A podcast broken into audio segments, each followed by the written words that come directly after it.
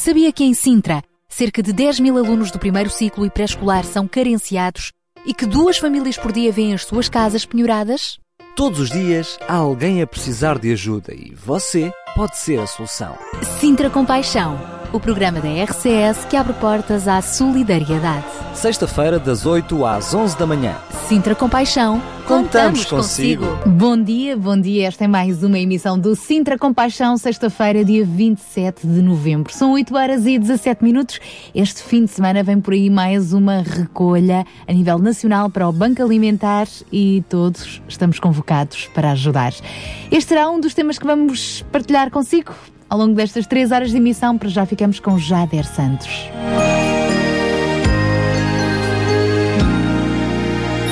Eu fui feito pra amar, pra sorrir e pra cantar. Eu fui feito pra aventurar no amor que é sadio. Vem segura minha mão coração.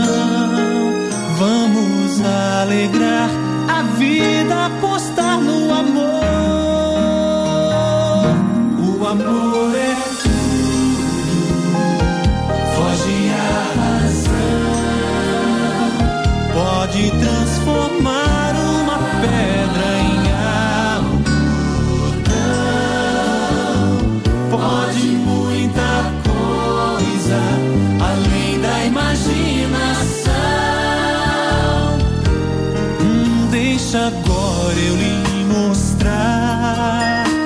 Até lhe comprovar. Coisas impossíveis acontecem por causa do amor. Quem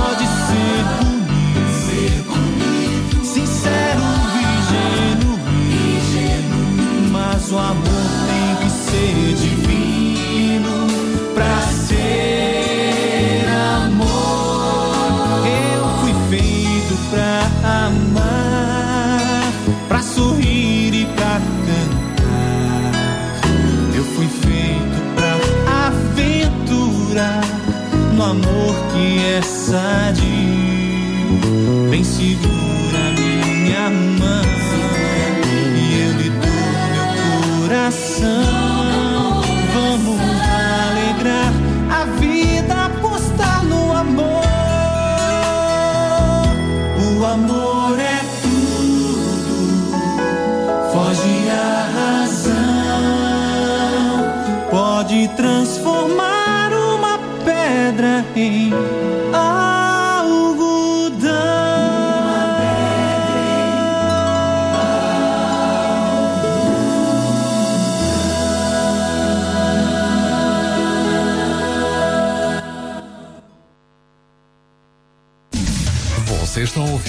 a. Bom dia.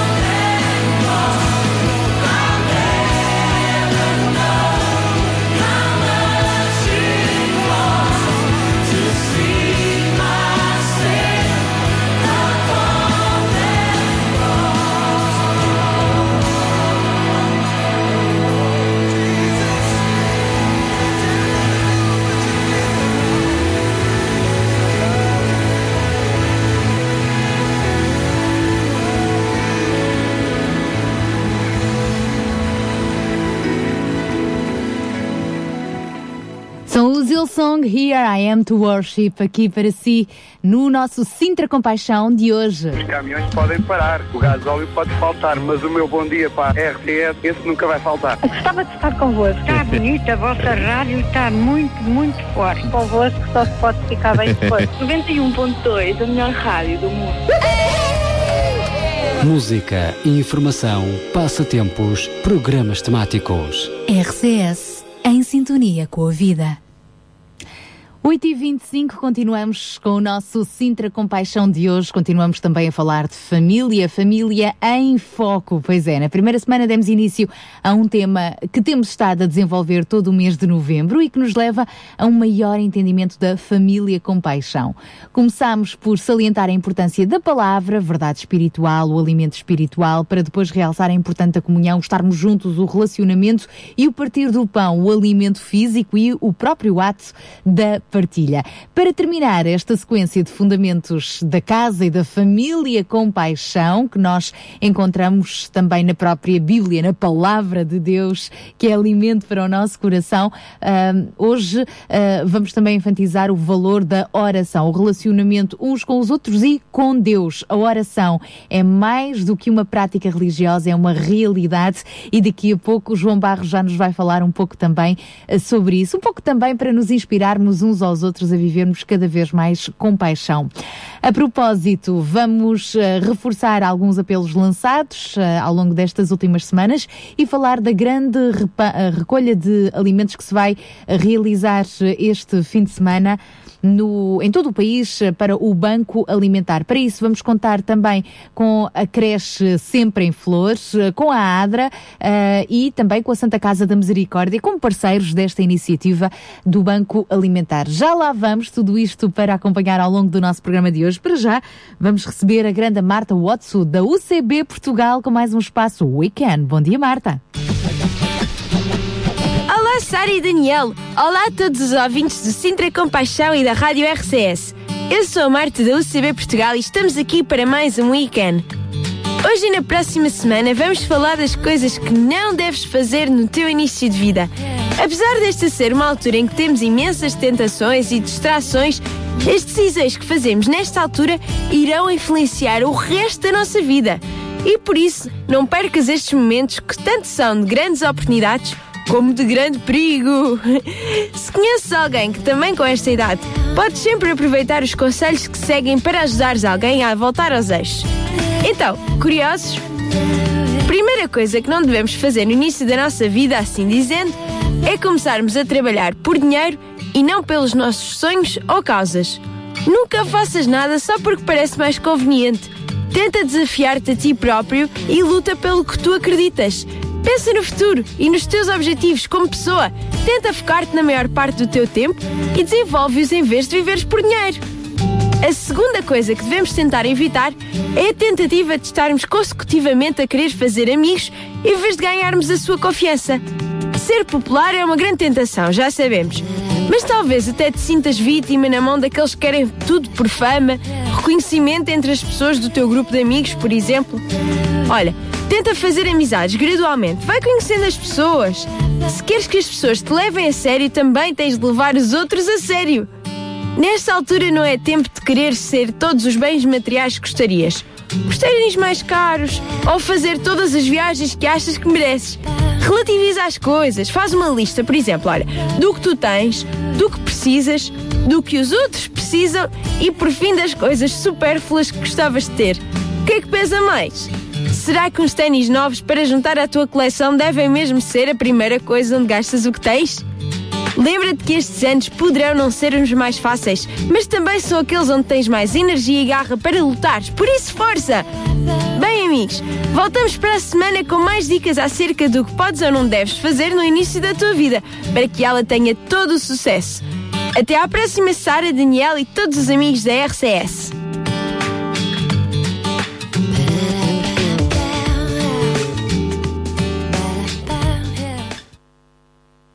Obrigada, Marta. Um grande beijinho também para ti.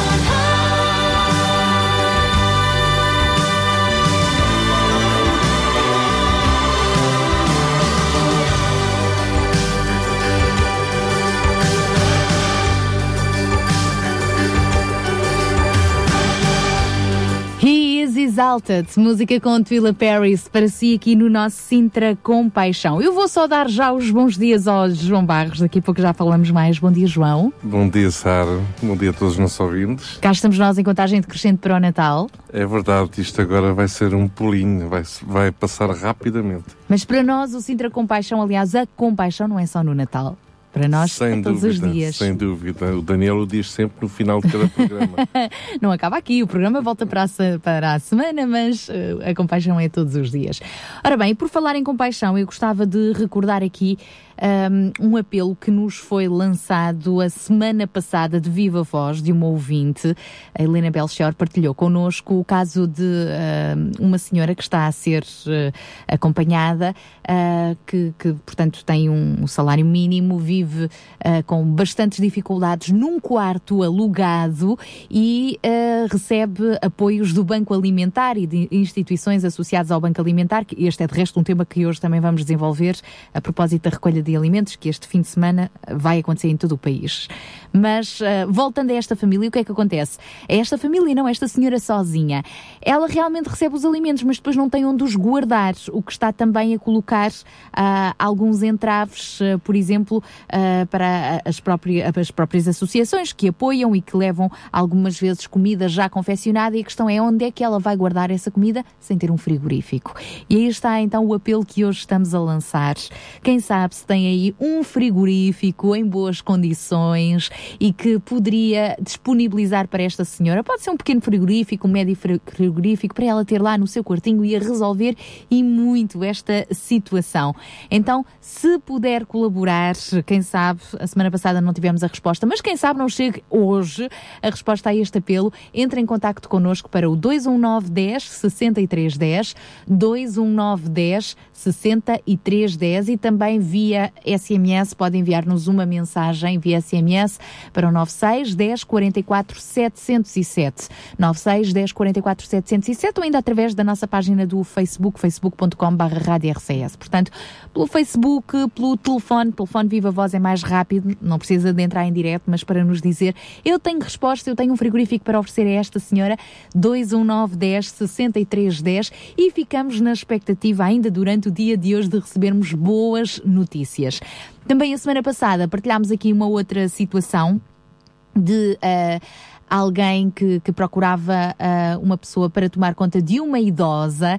Sabemos que essa situação já foi resolvida, já existe alguém ah, para tomar conta dessa idosa durante o dia. Portanto, graças a Deus a RCS também dá empregos, mas empregos com, ah, com, com paixão, digamos assim, não é? Porque isto não é só quem, quem procura de em- emprego, é quem realmente se sente vocacionado e preparado para ajudar a tomar conta de uma, de uma idosa que- com, com todas as necessidades, com todas as características envolventes. Não é um trabalho fácil, não é, João? Tu também já, já estiveste durante algum tempo da tua vida num lar de idosos, lá a trabalhar e a viver, e sabes o que é isso, Sim, não é? isto envolve realmente mais do que uma prestação de serviços, sem dúvida nenhuma. Boa? Vontade, alguns conhecimentos também, sem dúvida. Sem dúvida. Então, já conseguimos encontrar alguém com disponibilidade e com essas características para, durante o dia, estar com esta idosa. Falta agora alguém que possa estar à noite. Portanto, quem sabe se é o seu caso, se tem disponibilidade, eh, se também anda à procura de uma oportunidade como esta, então entre em contacto connosco. Lembramos, 219 10 63 10 são os contactos da RCS para responder a estes apelos. Sintra Compaixão, uma voz amiga. A música também ela é veículo de compaixão. Ficamos agora com a música de Carla Abigail, Ontem Te Vi. Esta música é muito interessante, fala da experiência de, dos locais às vezes mais eh, inesperados, onde podemos ver, sentir, experimentar a presença de Jesus. Nos hospitais, ele também está lá. Também está lá a acalentar o coração, a ajudar, a curar, eh, a trazer eh, pelo menos eh, esperança, muitas vezes a quem já está ali acamado numa cama do hospital e em tantas outras situações. Então a letra desta música fala disso mesmo com Carla Abigail.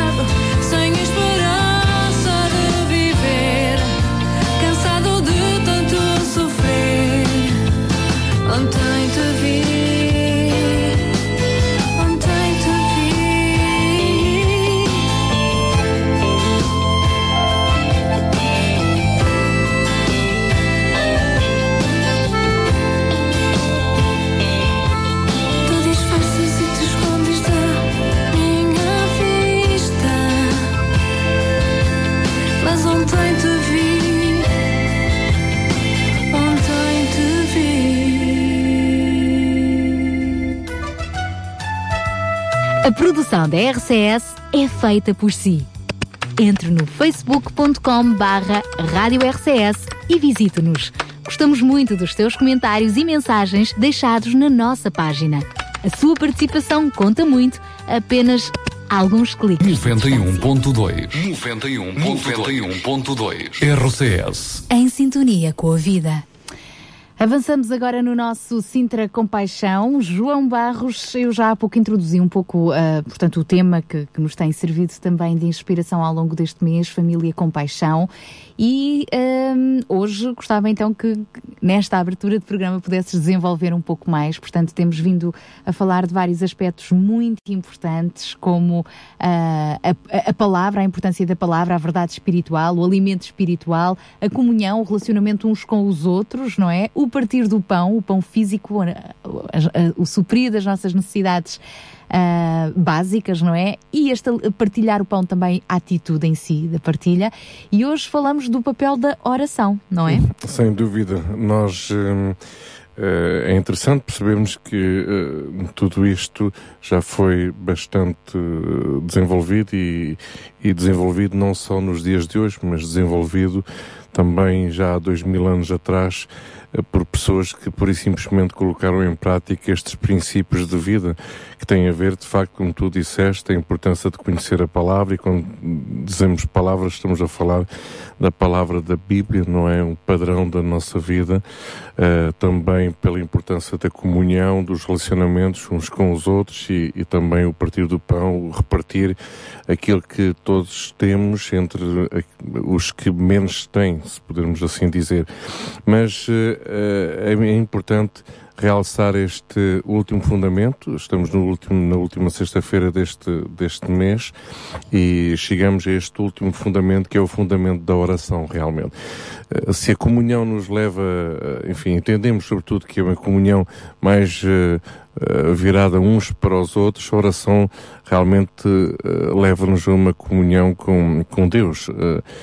E a oração é mais do que uma prática religiosa, é, é uma realidade. É interessante porque hum, muitas vezes quando falamos de, de oração, eh, automaticamente associamos eh, eh, a pessoa ou a prática eh, a algo religioso. E, e, no entanto, é interessante percebermos que foi feita uma pesquisa há uns anos atrás e diz que orar traz benefícios ao cérebro e à saúde.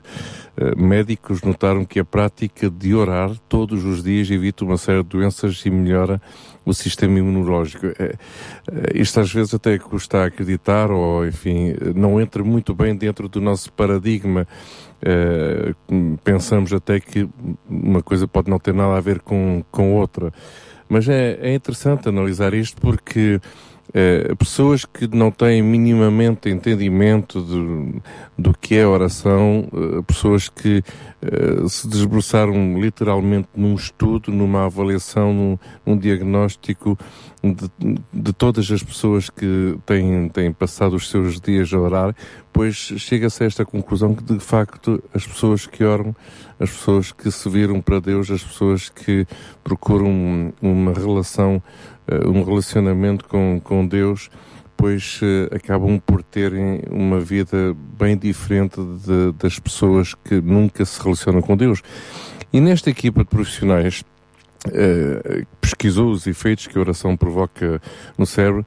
Uh, desta, desta pesquisa resultou que há vários benefícios uh, para a pessoa que ora e sem prover, promover nenhuma religião, os pesquisadores estudaram como a oração afeta o cérebro e o que a prática pode oferecer para a saúde física, mental, emocional das pessoas. O resultado dessa equipa foi, eh, foi transformado em um vídeo para que o maior número de pessoas eh, possa entender que a oração faz, eh, faz bem à, à saúde. A comunidade médica que participou da pesquisa percebeu que a prática muda as quatro áreas do cérebro humano, o lobo frontal, o córtex cerebral, o lobo temporais o sistema límbico. Eu não percebo muito de, destas dimensões uh, uh, mais uh, científicas, mas estas são as realidades para quem está entendido nestas matérias irá com certeza perceber. Os, pesquisadores descobriram que orar todos os dias durante o mesmo período pode ajudar a prevenir doenças como a perda de memória, demência, o mal de, de Alzheimer, fora esses, uh, os médicos conseguiram perceber também 47 outros benefícios que foram comprovados cientificamente. Os mais destacados são que a oração pode diminuir a dor, diminuir o risco de morte por ataque cardíaco, o derrame cerebral, a ansiedade e a depressão. Fora isso, ficou provado que, que orar melhora o sistema imunológico, como já, já dissemos. O editor de, deste estudo, Travis Davis, disse que a pesquisa não promove nenhuma religião e nem nenhuma prática espiritual, apenas analisa sob uma luz prática o que acontece com três de cada quatro uh, cidadãos que oram regularmente. A maioria das pessoas tem consciência dos crescentes pesquisas, das crescentes pesquisas da neurologia que têm estudado cientificamente a relação entre o cérebro e os fenómenos espirituais. E como dizia um dos nossos convidados neste fórum, há alguns tempos, sobre questões relacionadas com a saúde, o homem e a mulher não são meros seres humanos com uma experiência espiritual, mas sim seres espirituais com uma experiência humana. Eh, ao sermos seres espirituais, torna-se evidente a necessidade de uma relação e uma comunicação espiritual. E, portanto, este é, é, é um grande desafio para todos os nossos ouvintes, é um grande desafio para nós aqui em estúdio entendemos que tudo aquilo que vivemos uh, é espiritual também e, e, principalmente, e daí a importância de nós termos uh, a prática da oração e queremos, sem dúvida nenhuma, aqui encorajar todos os nossos ouvintes a, uh, enfim, concentrarem-se nesta outra prática também, que é a prática da, da oração. Estamos a aproximar-nos do fim do ano pois recordamos todos Natal, recordamos todos o nascimento do Senhor Jesus, pois uh, Jesus simplesmente nos ensinou uh, uma oração modelo, que creio todos nós a conhecemos, a oração do Pai Nosso, e eh, se há algo que gostaria de deixar aqui para todos os nossos ouvintes, uh, hoje, neste último programa de, deste mês, era uh, o incentivo, uma motivação para que cada um neste final de ano, neste último mês de, do ano, no mês de dezembro, possamos estudar e meditar sobre a oração do Pai Nosso. A maior parte das pessoas uh, fazem a oração do Pai Nosso uh, com, enfim, com conhecimento da letra, mas eh, muitas vezes não chegamos a perceber a profundidade desta oração e começa mesmo pelo Pai Nosso, não é? E como é que entendemos eh, quem entendemos ser esse nosso Pai, e se entendemos que é o nosso Pai, quer dizer que somos filhos. E se somos filhos e pais, pois nunca vi família nenhuma eh, com filhos e pais que não gostassem de se relacionar uns com os outros, ou que pelo menos procurasse essa relação. Por isso quero deixar aqui esta palavra de incentivo para que todos nós possamos voltar a meditar na oração do Pai Nosso, a começar por aí e vermos o que Deus poderá nos, eh, nos dar ao longo dessa, dessa meditação. É isso mesmo, obrigada João. E para começar, para nos inspirarmos, ficamos já com este tema do Zomeira, oração.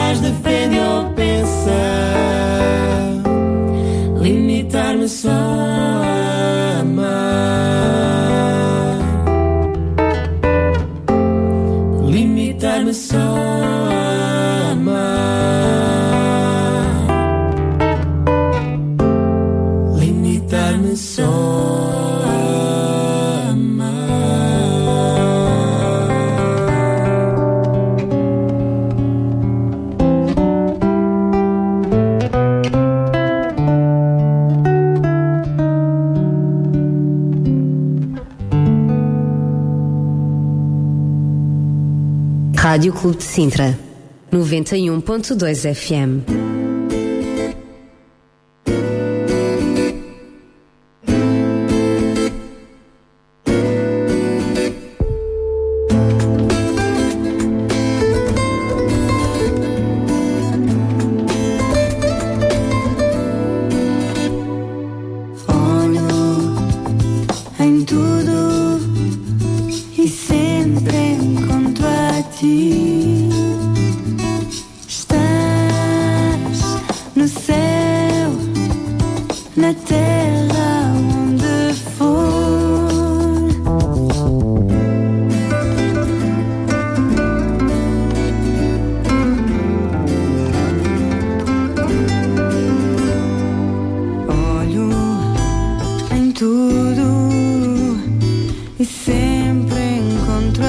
A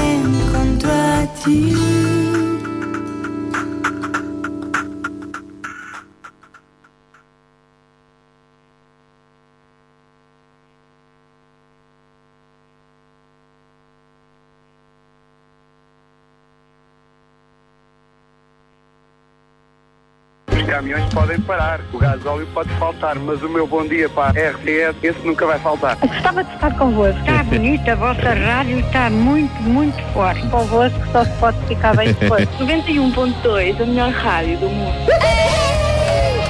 Música, informação, passatempos, programas temáticos. RCS, em sintonia com a vida.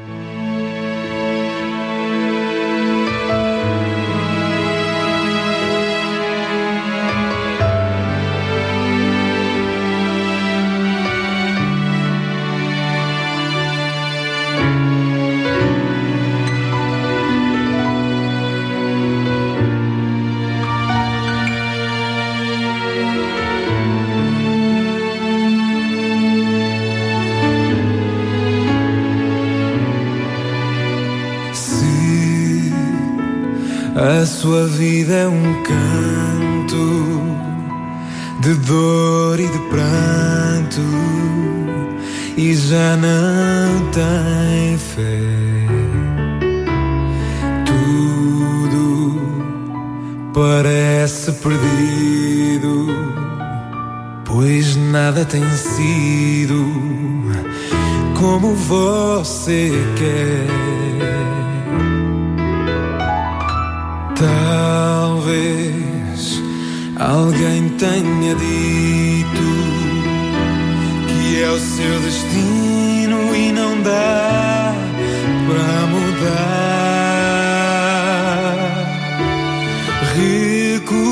Recuse essa palavra. Conheço um amigo que vai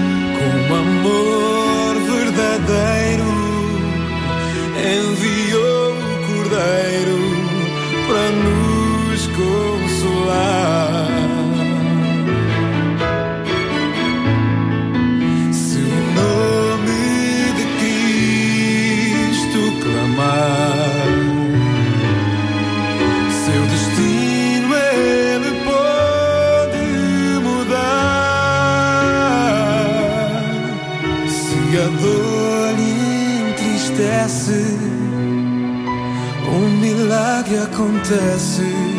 Se o seu nome chamar.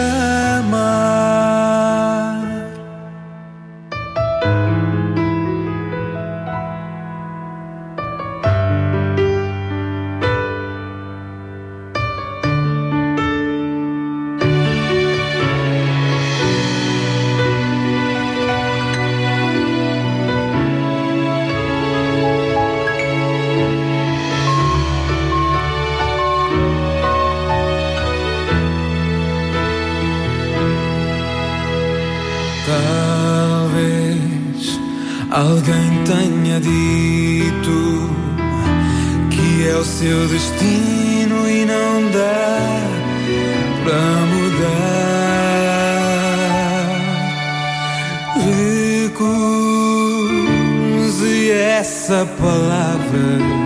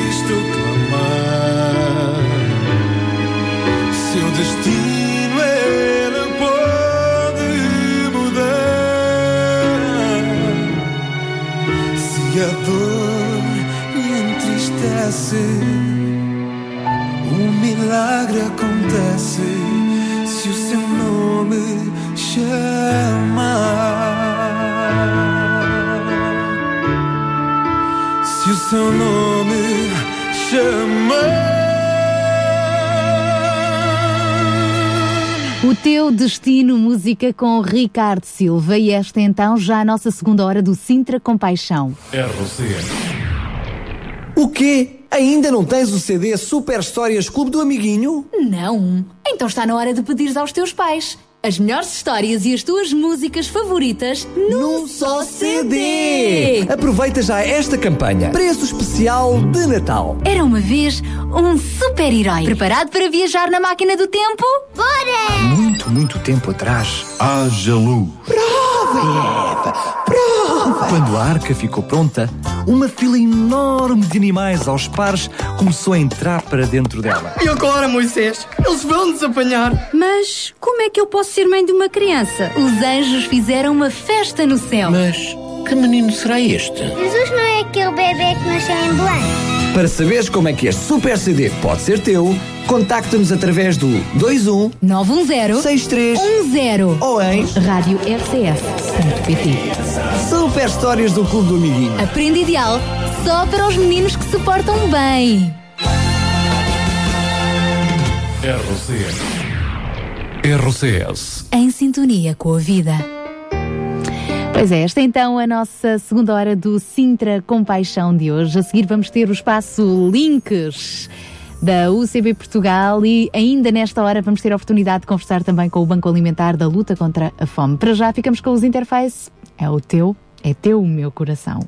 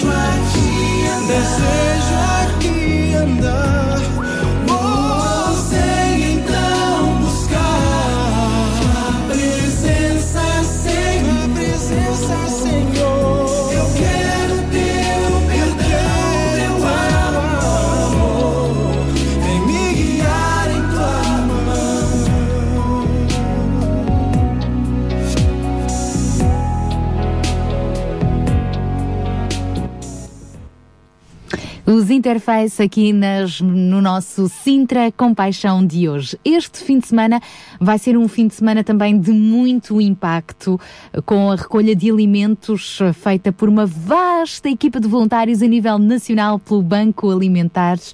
Eh, da luta contra a fome e sobre isso falaremos mais daqui a pouco.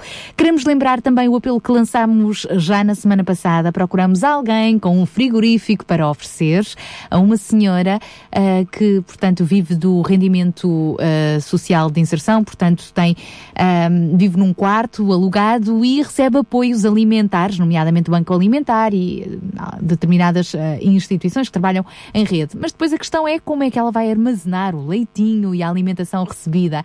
Pois bem, precisamos de um frigorífico para ela ter no seu quarto. Então, ah, poderá entrar em contacto connosco para conseguirmos este frigorífico. Ou dinheiro, também já temos recebido, é verdade, o João Barros está-me aqui a fazer sinal, já temos recebido ah, ofertas ah, financeiras que depois se traduzem na necessidade da pessoa, neste caso para comprar um frigorífico. Contamos com o seu apoio. O nosso telefone é o 219 10 63 10, 219 10 63 10, via SMS para o 96 10 44 707 e também através da nossa página do Facebook, facebook.com barra eh, Rádio RCS, pode então participar. RCS. Transmitindo emoções. Daqui a pouco vamos então ter eh, um contacto telefónico com o Banco Alimentar da Luta contra a Fome. Para já, voltamos à música com Bob Carlos neste Living Water.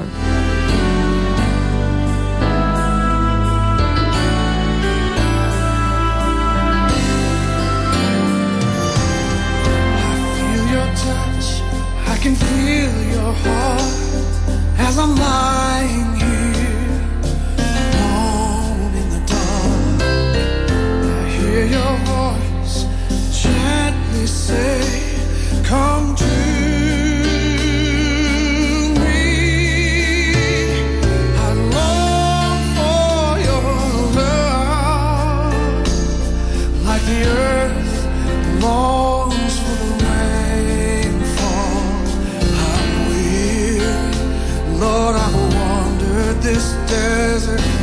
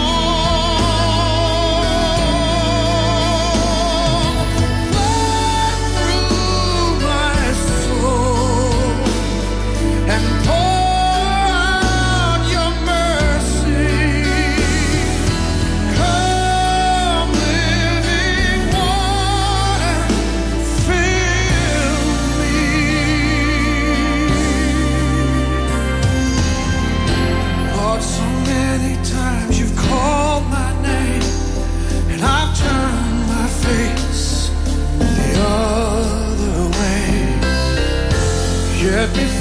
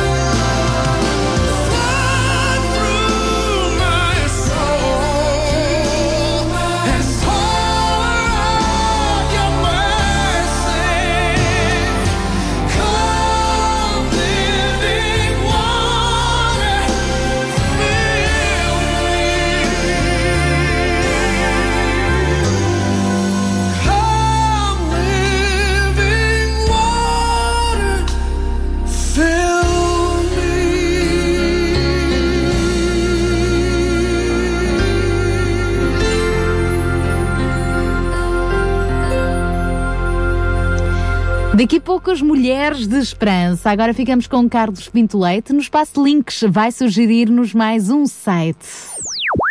Olá Sara, olá Daniel, bom dia a todos os ouvintes da RCS. É um prazer estar de volta ao programa Sintra com Paixão.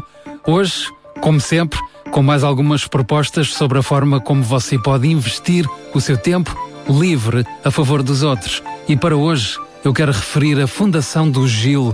A Fundação do Gil tem uma página na internet www.fundaçãodogil.pt e tem também uma página no Facebook. A Fundação do Gil é uma instituição sem fins lucrativos e que se devota à inserção social das crianças e jovens internados hospitalarmente por tempo prolongado. Um dos projetos da Fundação do Gil é precisamente o apoio ao domicílio. As unidades móveis de apoio ao domicílio visam dar apoio domiciliário a nível clínico e social com o objetivo de promover a reinserção das crianças com alta clínica nos seus ambientes familiares de origem. A origem do projeto teve por base a constatação de que existem dezenas de crianças internadas nos hospitais porque existe o perigo real de não lhes serem prestados os cuidados básicos que necessitam em casa. Este projeto tem parcerias com o Hospital de Santa Maria, o Hospital Dona Estefânia e também o Hospital de Fernando da Fonseca, mais conhecido pelo Hospital de Amadora Sintra. Um outro projeto é a Casa do Gil. Este abriu as suas portas no ano de 2006 e tem capacidade para 16 crianças. O principal objetivo da Casa do Gil é a reinserção social de crianças hospitalizadas, já com alta clínica, mas cuja situação social ainda precisa de acompanhamento, quer no âmbito da reeducação familiar ou condições habitacionais, por exemplo. A prestação de cuidados básicos de alimentação, higiene e segurança, o acompanhamento e vigilância clínica, o acompanhamento escolar, pedagógico, lúdico e cultural, tudo isto em casa. Como é que você pode ajudar? Pode ajudar doando 0,5% do valor de liquidado do seu RS, pode constituir-se como parceiro ou padrinho e esta opção mais vocacionada para as empresas e também através de donativos, donativos financeiros, géneros alimentares, roupa ou brinquedos. Tem também a opção do voluntariado. Não poderia faltar o voluntariado que pode ser exercido de várias formas. Para isso, basta consultar a página da internet da Fundação do Gil, www.fundaçãodogil.pt ou consultar a página no Facebook. Tem lá toda a informação que você precisa para ser uma bênção para as outras pessoas. Da minha parte, por hoje é tudo. Prometo voltar para a semana com mais alguma informação sobre a Fundação do Gil. Sara e Daniela, a emissão é vossa. Um bom fim de semana.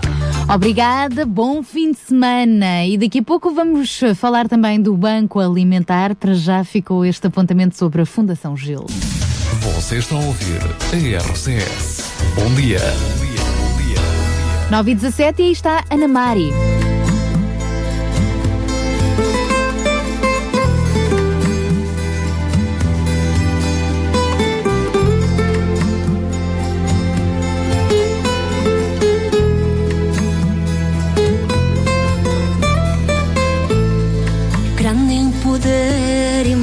Majestade, tua é toda autoridade.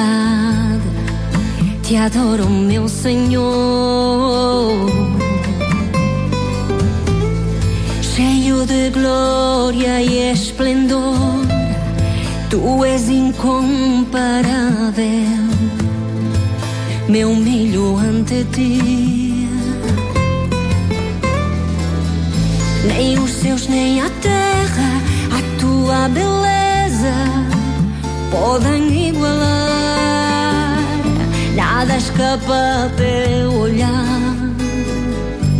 As mais densas trevas podes iluminar. Te adoro,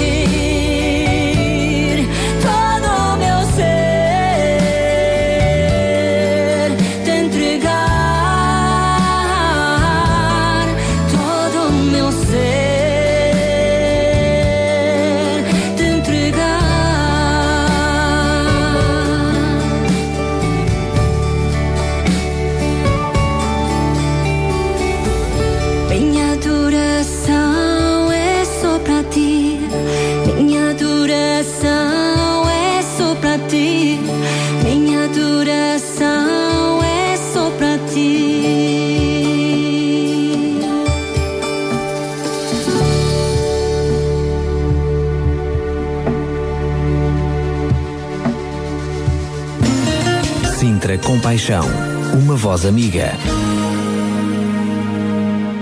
9 horas e 23 minutos. Este vai ser um fim de semana de muito trabalho para mais de 40 mil voluntários mobilizados para apoiarem a recolha de alimentos para o Banco Alimentar contra a Fome.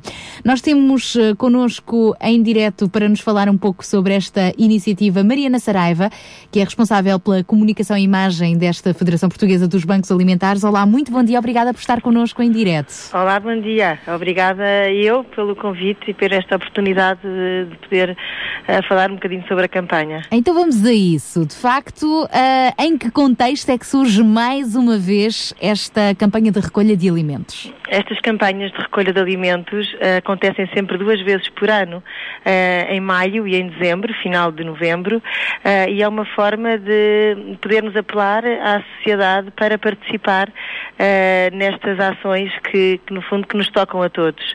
É uma forma dos portugueses manifestarem a sua solidariedade para com os mais desfavorecidos. E como é que isso acontece? Portanto, vocês têm de ter realmente uma grande, grande equipa, não é? Muito trabalho em É rede para conseguirem chegar a, a todo o lado. É verdade, é, uma, é um trabalho logístico gigante, enorme, ah, que envolve 21 bancos alimentares, em que cada um tem que preparar ao pormenor ah, todo o detalhe, tudo isto envolvendo ah, voluntários, em que temos que ter equipas nos supermercados que recebem os donativos das pessoas que vão ah, fazer as suas compras. Ah, existem chefes de equipa que coordenam esse trabalho nos voluntários. Existem equipas de transportes que ajudam a transportar os produtos angariados dos supermercados até o respectivo armazém. E depois no armazém todo o trabalho logístico de recolher os sacos dos carros, pesar ah, e organizar, porque todos estes produtos são automaticamente ah, pesados, catalogados e eh, ficam logo organizados e fica-se a saber no final da campanha, que é no domingo, eh, o que é que entrou de cada uma das cadeias e de cada um dos, dos bancos alimentares. E depois como é que é feita a distribuição para que de facto estes alimentos cheguem a quem precisa? A distribuição é feita ahm, ao, longo do ano através das bases de dados que nós temos. Nós temos uma noção perfeita, eh, muito clara, de, das 2.000, eh, cerca de 2.600 instituições eh, que os bancos alimentares apoiam durante o ano. E, portanto, nós temos uma base de dados muito completa sobre as famílias todas que cada uma destas instituições apoia. Existem equipas de visitadores que vão no terreno acompanhar o trabalho destas equipas ah, e que certificam que, no fundo, que ah, os alimentos são dados às pessoas ah, carenciadas. E com base nas existências que existem em armazém, é, é feita, uma, no fundo, uma seleção dos produtos consoante as necessidades de cada instituição. Imaginando uma instituição grande que só assiste crianças, leva produtos mais direcionados para crianças. Uma instituição mais pequena para idosos, leva produtos mais direcionados para idosos. Portanto, de facto, sendo a nossa missão a luta contra o desperdício alimentar, é muito importante que esta triagem seja bem feita. Neste caso, ah, vocês ah, estão então a apelar e vamos aproveitar esta oportunidade para os portugueses que nos ouvem, portugueses e não só, não é? Solidariedade eh, não tem limites nem fronteiras. Exato. Mas que durante este fim de semana, se cruzarem intencionalmente ou não com algum destes voluntários, como deve proceder? Que alimentos é que vocês estão de facto a solicitar? Nós eh, solicitamos sempre os alimentos que há menos excedentes ao longo do ano. Como sabe, o Banco Alimentar funciona o ano inteiro eh, e recebe eh, excedentes de produtos hortofrutícolas, ou seja, tudo que são produtos agrícolas, de fruta e legumes, e muita, muitos excedentes também da indústria, indústria agroalimentar e da distribuição. O que acontece é que há produtos que são os chamados secos, que não há tanto excedente ao longo do ano, que são estes exatamente que estão discriminados nos sacos de plástico são distribuídos à entrada dos supermercados. E esses produtos, eh, no fundo, eh, são eh, os que nos permitem formar cabazes equilibrados ao longo do ano para podermos dar um- um conjunto de produtos que possa fazer sentido na alimentação das famílias carenciadas.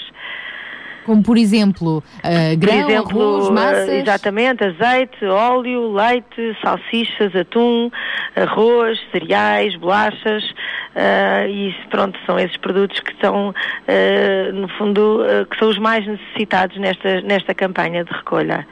Vocês vão estar em todos os supermercados de todo o país? Sim, sim, nós estamos em, em dois, duas mil lojas eh, a nível nacional, Portugal continental e Ilhas, Madeira e Açores. Eh, de facto é uma operação eh, muito grande e o que nós pedimos, sabemos que os portugueses estão a atravessar ainda uma situação complicada, mas apelamos à participação de cada um apenas com um produto, porque acreditamos que um alimento vai dar origem a um sorriso, como é o mote da nossa campanha, um alimento, um sorriso. Ou seja, por mais pequena que seja a contribuição, a ajuda é muito grande. E é esse o nosso, a nossa mensagem que gostaríamos de passar passar. Sabemos que há quem eh, tenha hábito de doar e que possa doar eh, quantidades maiores, mas sabemos que muitas vezes quem dá também são pessoas que até passam dificuldades ou que já passaram. Eh, e, e, de facto a generosidade dos portugueses é enorme e queria aproveitar para agradecer a todos os que já apoiaram o banco e todos os que continuam a, acredi- que acreditam que, que vale a pena ajudar porque uma lata de atum que uma pessoa oferece vai fazer a diferença na vida das famílias. E estamos a falar de quantas famílias eh, a nível nacional? Ou, ou famílias ou pessoas? São, são pessoas, quer dizer, nós te- apoiamos cerca de 4% da população portuguesa. São eh, 425 mil pessoas que os bancos alimentares apoiam. eh, através das instituições, sempre. Portanto, o Banco Alimentar apoia eh, cerca de 2.600 instituições que, por sua vez, elas têm o contacto direto com estas famílias carenciadas. Muito bem, portanto, por cada alimento, um sorriso, fica este desafio e também uma palavra de gratidão a todos estes voluntários que se mobilizam para esta grande iniciativa. É verdade. Eh, sem eles não era possível eh, organizar estas campanhas e, e recolher tantos alimentos. Muito obrigada, então, ehm, por este apontamento e fica desde já, então, esta palavra de desafio. Mariana Saraiva, então, da- do Departamento de Comunicação e Imagem da Federação Portuguesa dos Bancos Alimentares e no que nos diz respeito a nós, RCS, Sintra Compaixão, cá estamos para continuar a apoiar esta causa nobre. Obrigada. Posso só dizer uma última, eh, um último apontamento. Vamos a isso. Eh, quem não tiver a oportunidade de ir ao supermercado no fim de semana, pode sempre contribuir ainda com a campanha Ajuda Val, que é um, são os vales disponíveis nas caixas, eh, que estão eh, até ao dia 6 de dezembro nos supermercados. E também online num site alimentestaideia.net. E aí, de facto, os portugueses que estão fora podem ajudar a contribuir com um produto ou dois eh, e direcionar para o banco alimentar que pretender. Não há desculpa para ficar de fora. Há várias opções. Muito obrigada, Muito então. obrigada eu. Adeus. Fica este desafio, se puder participar durante este fim de semana na recolha de alimentos, com o seu contributo, o seu alimento, então, para esta campanha. Alimente esta ideia, alimente este sorriso.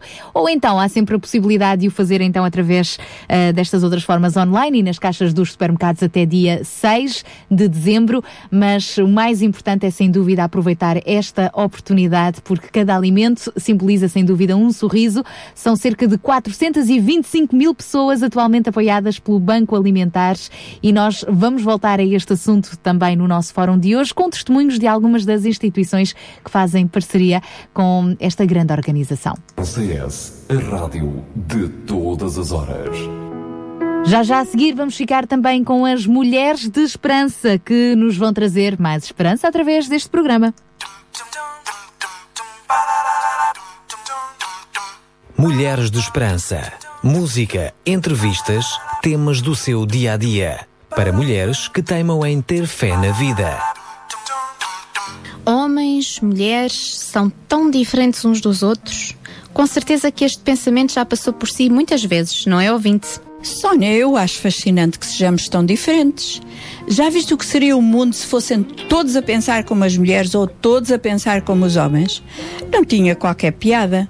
Hoje, no seu programa Mulheres de Esperança, vamos falar um pouco sobre algumas destas diferenças. Fique connosco e com esta boa música. Vai e louva o Senhor, louva-o com gratidão. Vai e louva o Senhor de todo o teu coração.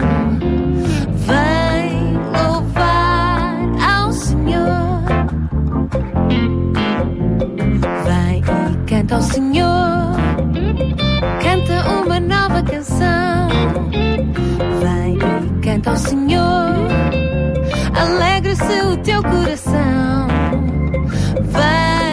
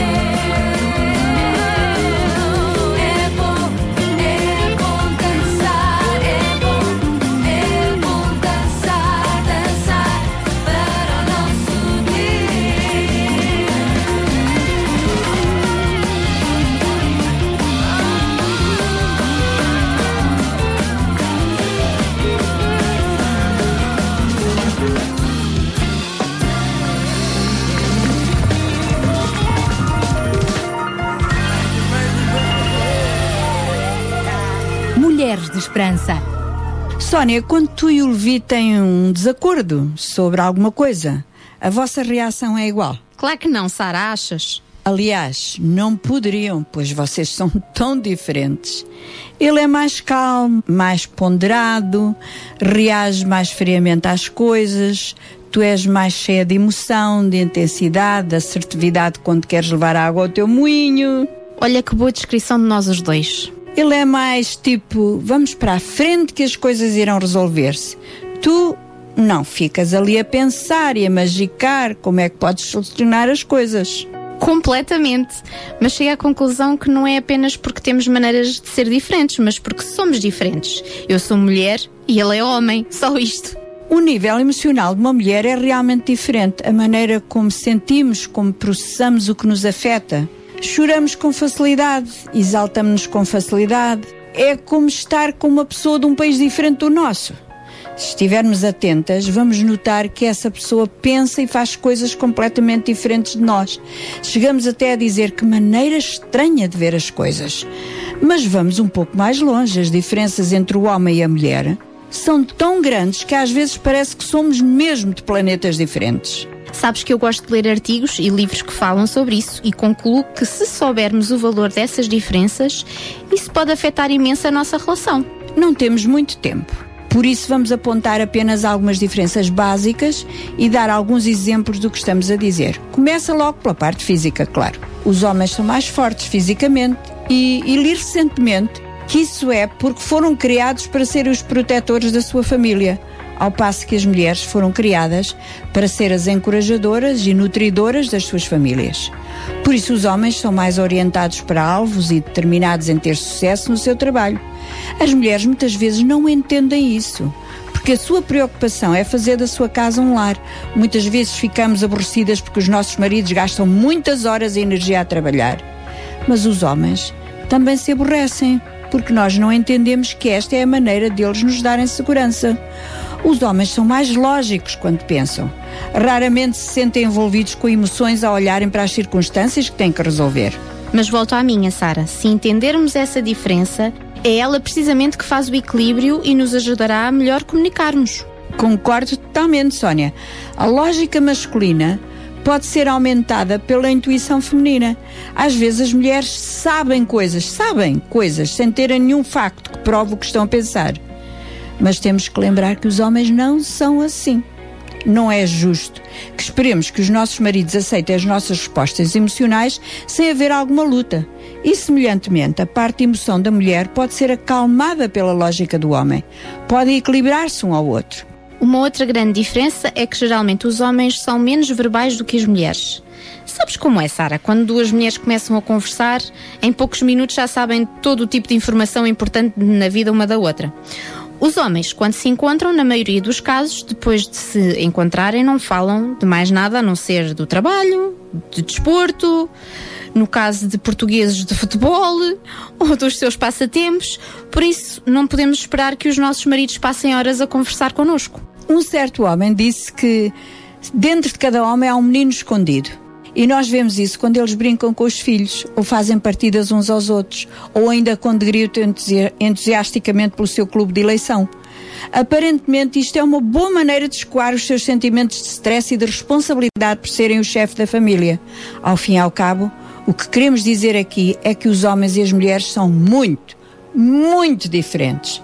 Mas estas diferenças podem funcionar para se completarem um ao outro. Quanto mais cedo as mulheres entenderem isto, menos conflitos e problemas terão na sua relação e mais interessante ela vai tornar-se, garanto.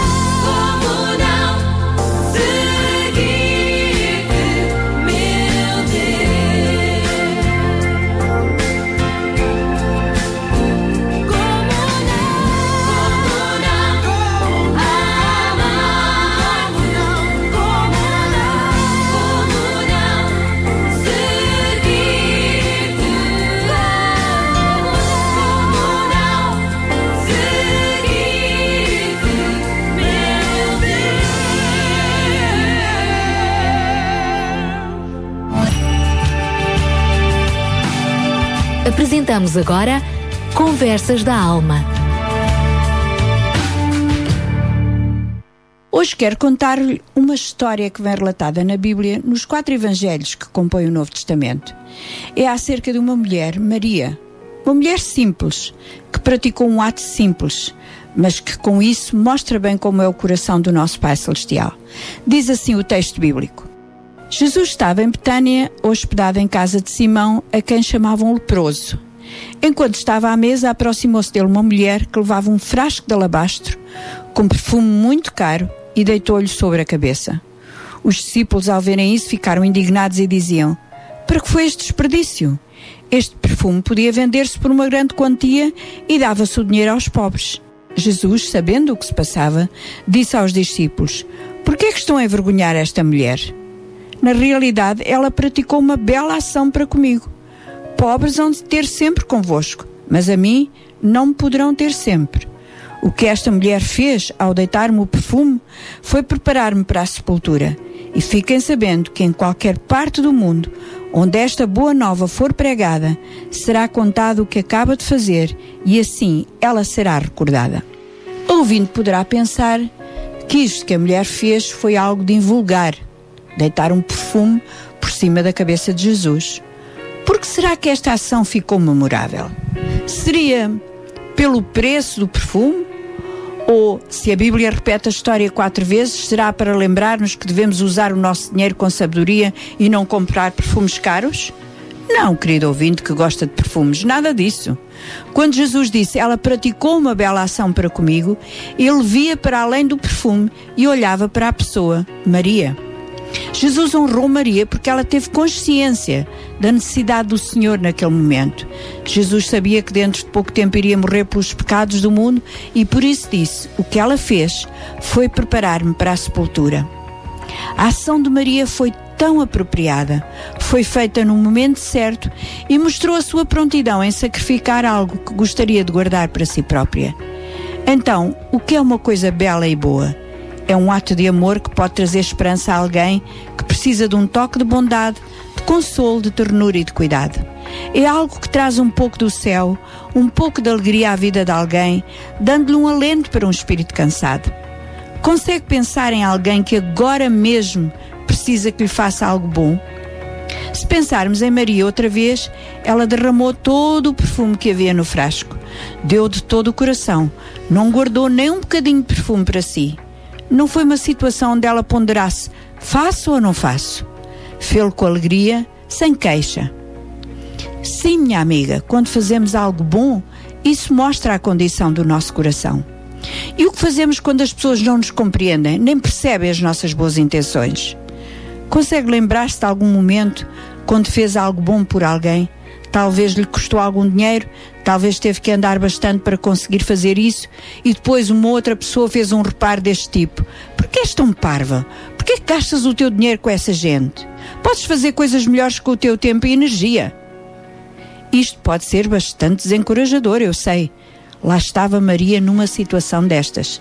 Depois de ter derramado o perfume sobre Jesus, as pessoas à, à, volta ficaram indignadas, acharam mal o gasto do perfume e do dinheiro, mas Jesus disse-lhes: Por que é que estão a envergonhar esta mulher? O que ela fez vai ser lembrado em toda a parte do mundo e assim ela será recordada. Por isso, minha amiga, não fique triste nem desencorajada se os outros à sua volta não podem ver as intenções do seu coração. Quando você faz uma boa ação, Jesus está ao seu lado e isso fará com que seja lembrada.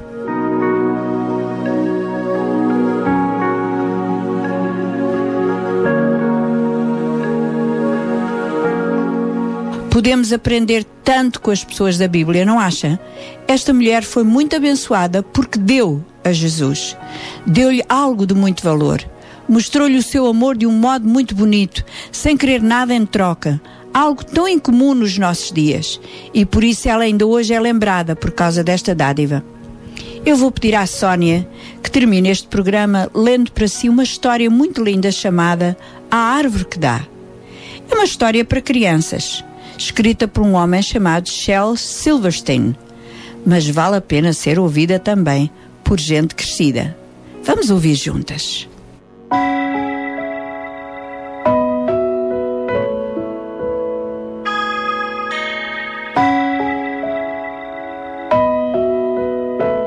Era uma vez uma árvore que gostava de um rapazinho.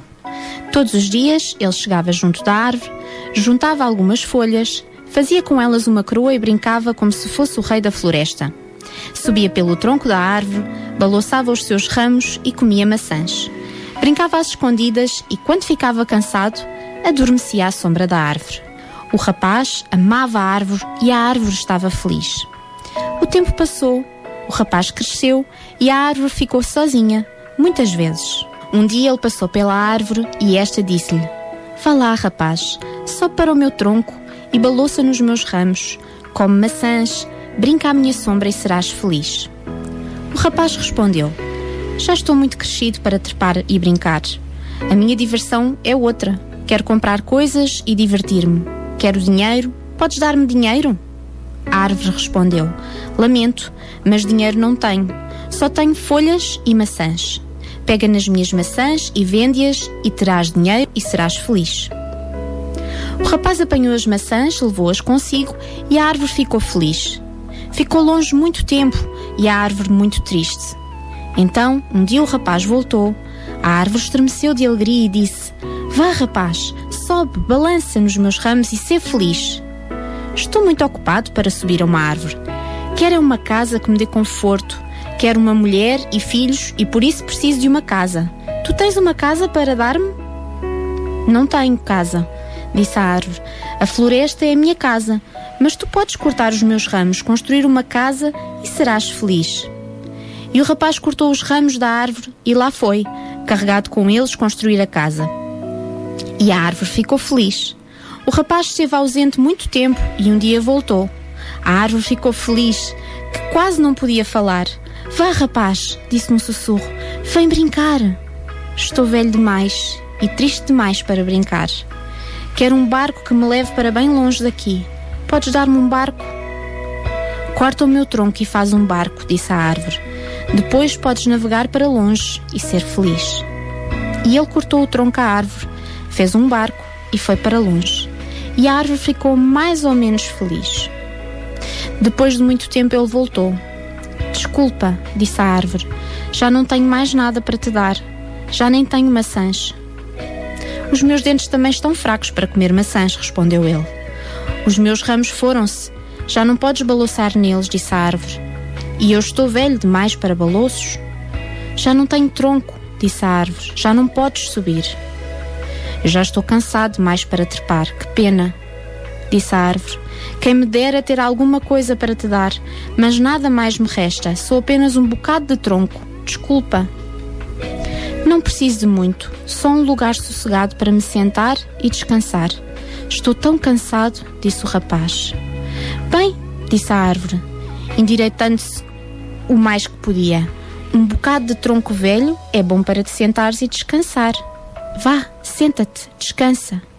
E ele sentou-se e a árvore ficou feliz. Que história interessante, Sónia, e ao mesmo tempo muito triste. Era uma árvore que nunca parava de dar.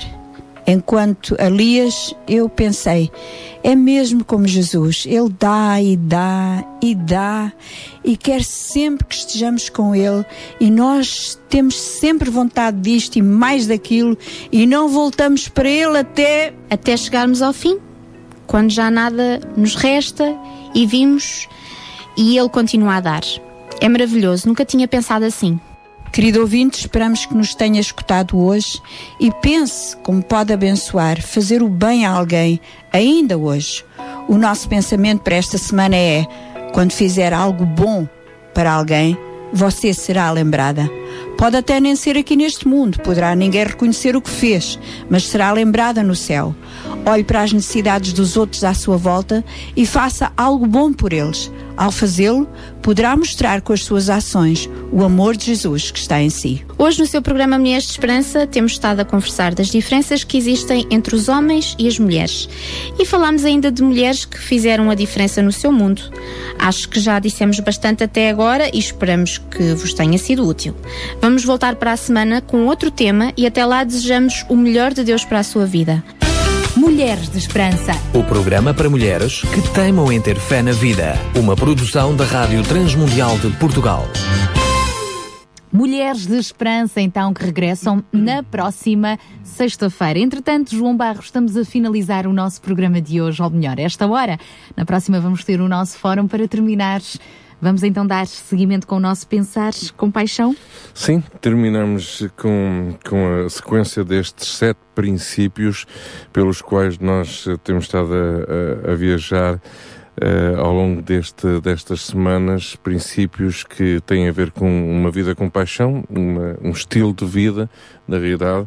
Eh, muitas vezes nós aqui temos eh, comentado isto, de que na realidade eh, a compaixão não é, não é uma atividade, não é, não é um programa, não é um- uma organização, é sim um estilo de vida que cabe a cada um de nós, cristãos e não só, percebermos que devemos praticar a cada dia. E então, ao longo destas sete semanas, abordamos sete princípios eh, que eh, nos eh, ajudaram a, a- pôr em prática. E eu quero encorajar os nossos ouvintes a irem aos nossos programas em podcast para eh, novamente ouvir eh, esses princípios. Mas hoje iríamos eh, abordar o último dos princípios e, e todos poderão pensar, bem, mas qual será o último dos princípios? Na realidade é, é um princípio muito simples. É o próprio princípio que tem a ver com a natureza de Deus. Isto é, é Deus Ele próprio o princípio, a natureza de Deus é compassiva, não, não é simplesmente um, algo humano, não é simplesmente algo que o ser humano faz. Eh, a natureza da compaixão vem do, do próprio Deus. Nós encontramos isso no livro de, de Êxodos, no capítulo 34, eh, onde eh, nós podemos ler, passando depois o Senhor perante ele, clamou Ó Senhor, ó Senhor Deus, misericordioso e piedoso, tardio em irar-se e com grande e grande em beneficência e verdade, que guarda a beneficência em milhares, que perdoa a iniquidade e a transgressão e o pecado que ao culpado não tem por inocente, que visita a iniquidade dos pais sobre os filhos e sobre os filhos dos filhos até a terceira e quarta geração. Portanto, percebemos que temos um Deus de compaixão, um Deus que eh, não é impassível, que fica, nós muitas vezes acabamos por ter este, eh, este, enfim, esta ideia de que, então, mas eh, será que Deus existe eh, com tanto sofrimento no, no mundo e será que, se, se, enfim, se Deus existisse, eh, não, não, ele não seria, não, não teria de ser um bocado mais ativo ou, ou mais eh, sensível? Pois eh, temos que entender que Deus não é impassível, não é eh, uma pessoa que fica indiferente, insensível, que não sente. Bem pelo contrário, ele é bem, bem sensível e bem cheio de compaixão, ele zela pela justiça. Deus é a própria compaixão. Deus julga e condena aqueles que praticam a justiça. Nós não podemos esquecer isso.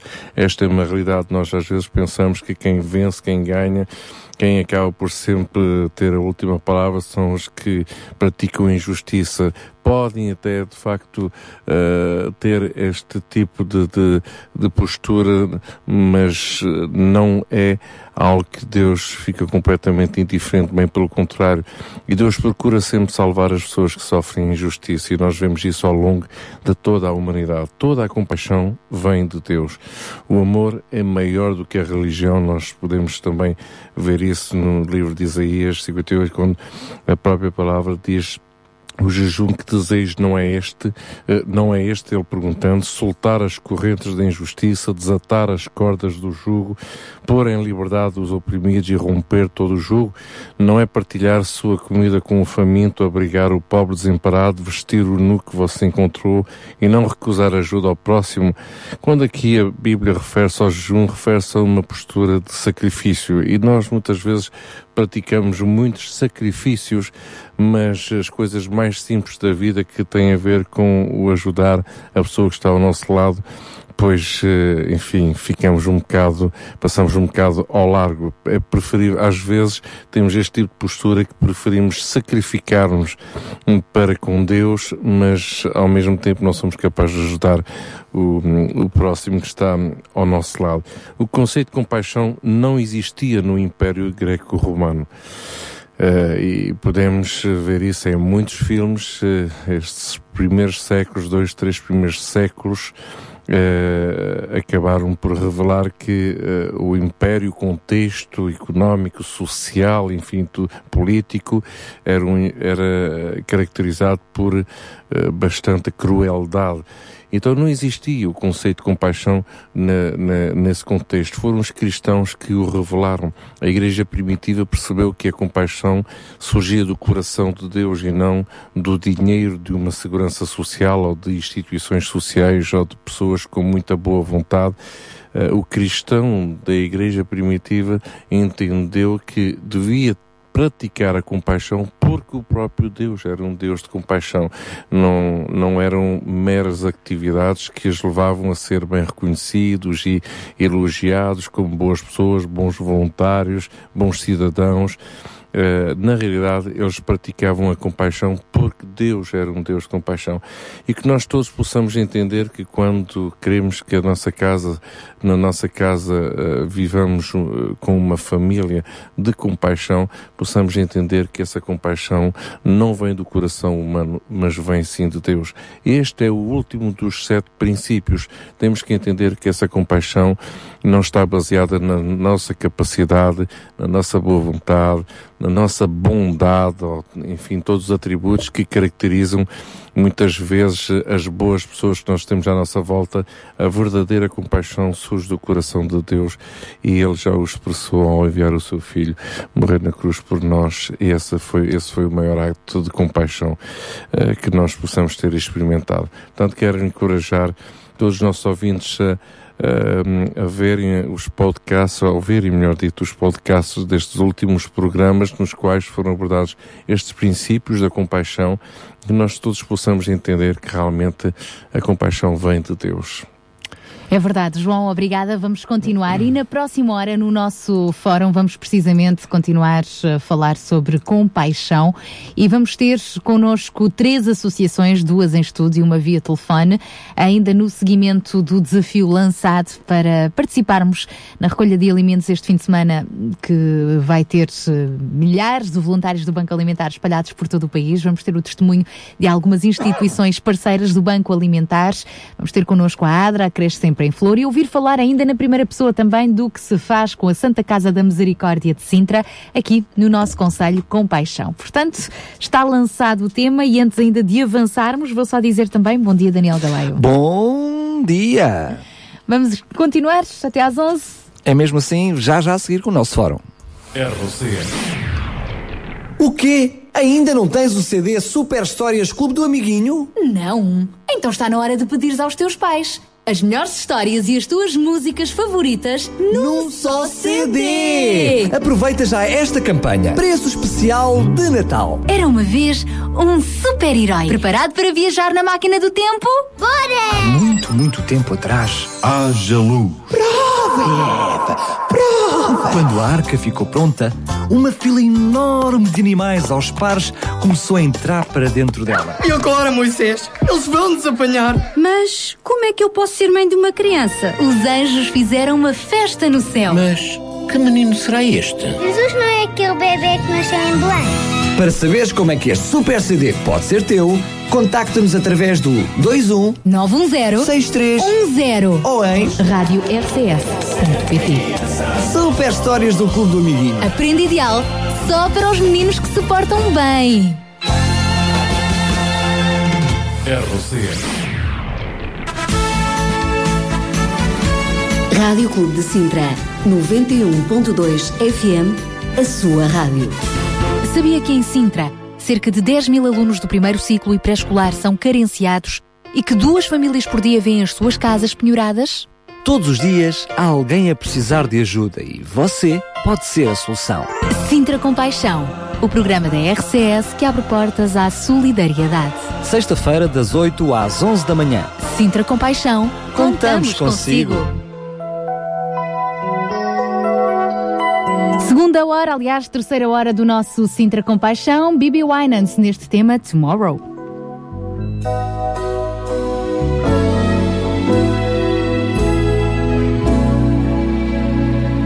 Jesus said, Here I stand.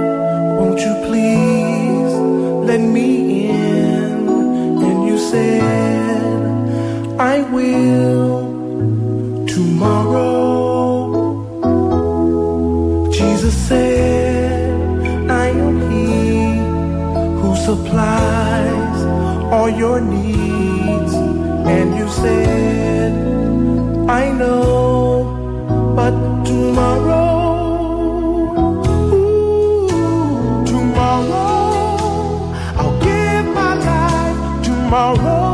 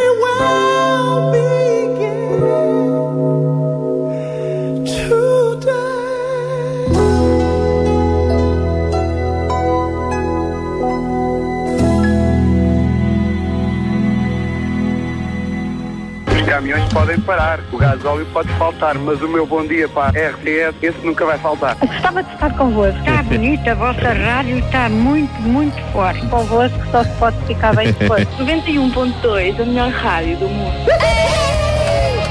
Música, informação, passatempos, programas temáticos. RCS, em sintonia com a vida. Sabia que em Sintra, cerca de 10 mil alunos do primeiro ciclo e pré-escolar são carenciados e que duas famílias por dia vêm as suas casas penhoradas? Todos os dias há alguém a precisar de ajuda e você pode ser a solução. Sintra Compaixão, o programa da RCS que abre portas à solidariedade. Sexta-feira, das 8 às 11 da manhã.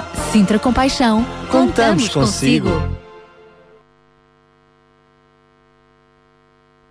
Contamos consigo, é isso mesmo, 10 horas e 9 minutos. Cá estamos então nesta terceira e última hora do Sintra Compaixão. Hoje com um fim de semana muito, muito, muito cheio de Preenchido. preenchido pela frente, é verdade. Mas para introduzir eh, o, o nosso programa, se calhar poderemos até lembrar aquele que foi o lema da, da gala do Sintra Compaixão o ano passado. Há fome em Sintra. E a pergunta era de que tipo de fome estamos nós a falar, não é? Se era fome de alimentos, de afetos, de esperança, de amizade, de amor na família. Pois bem, em vésperas de avançar para mais uma recolha de alimentos para o Banco Alimentar, não podemos esquecer a prioridade definida não só pelos poderes políticos, como também pelas instituições de todo o país e, nomeadamente, do nosso Conselho, lutar contra a fome.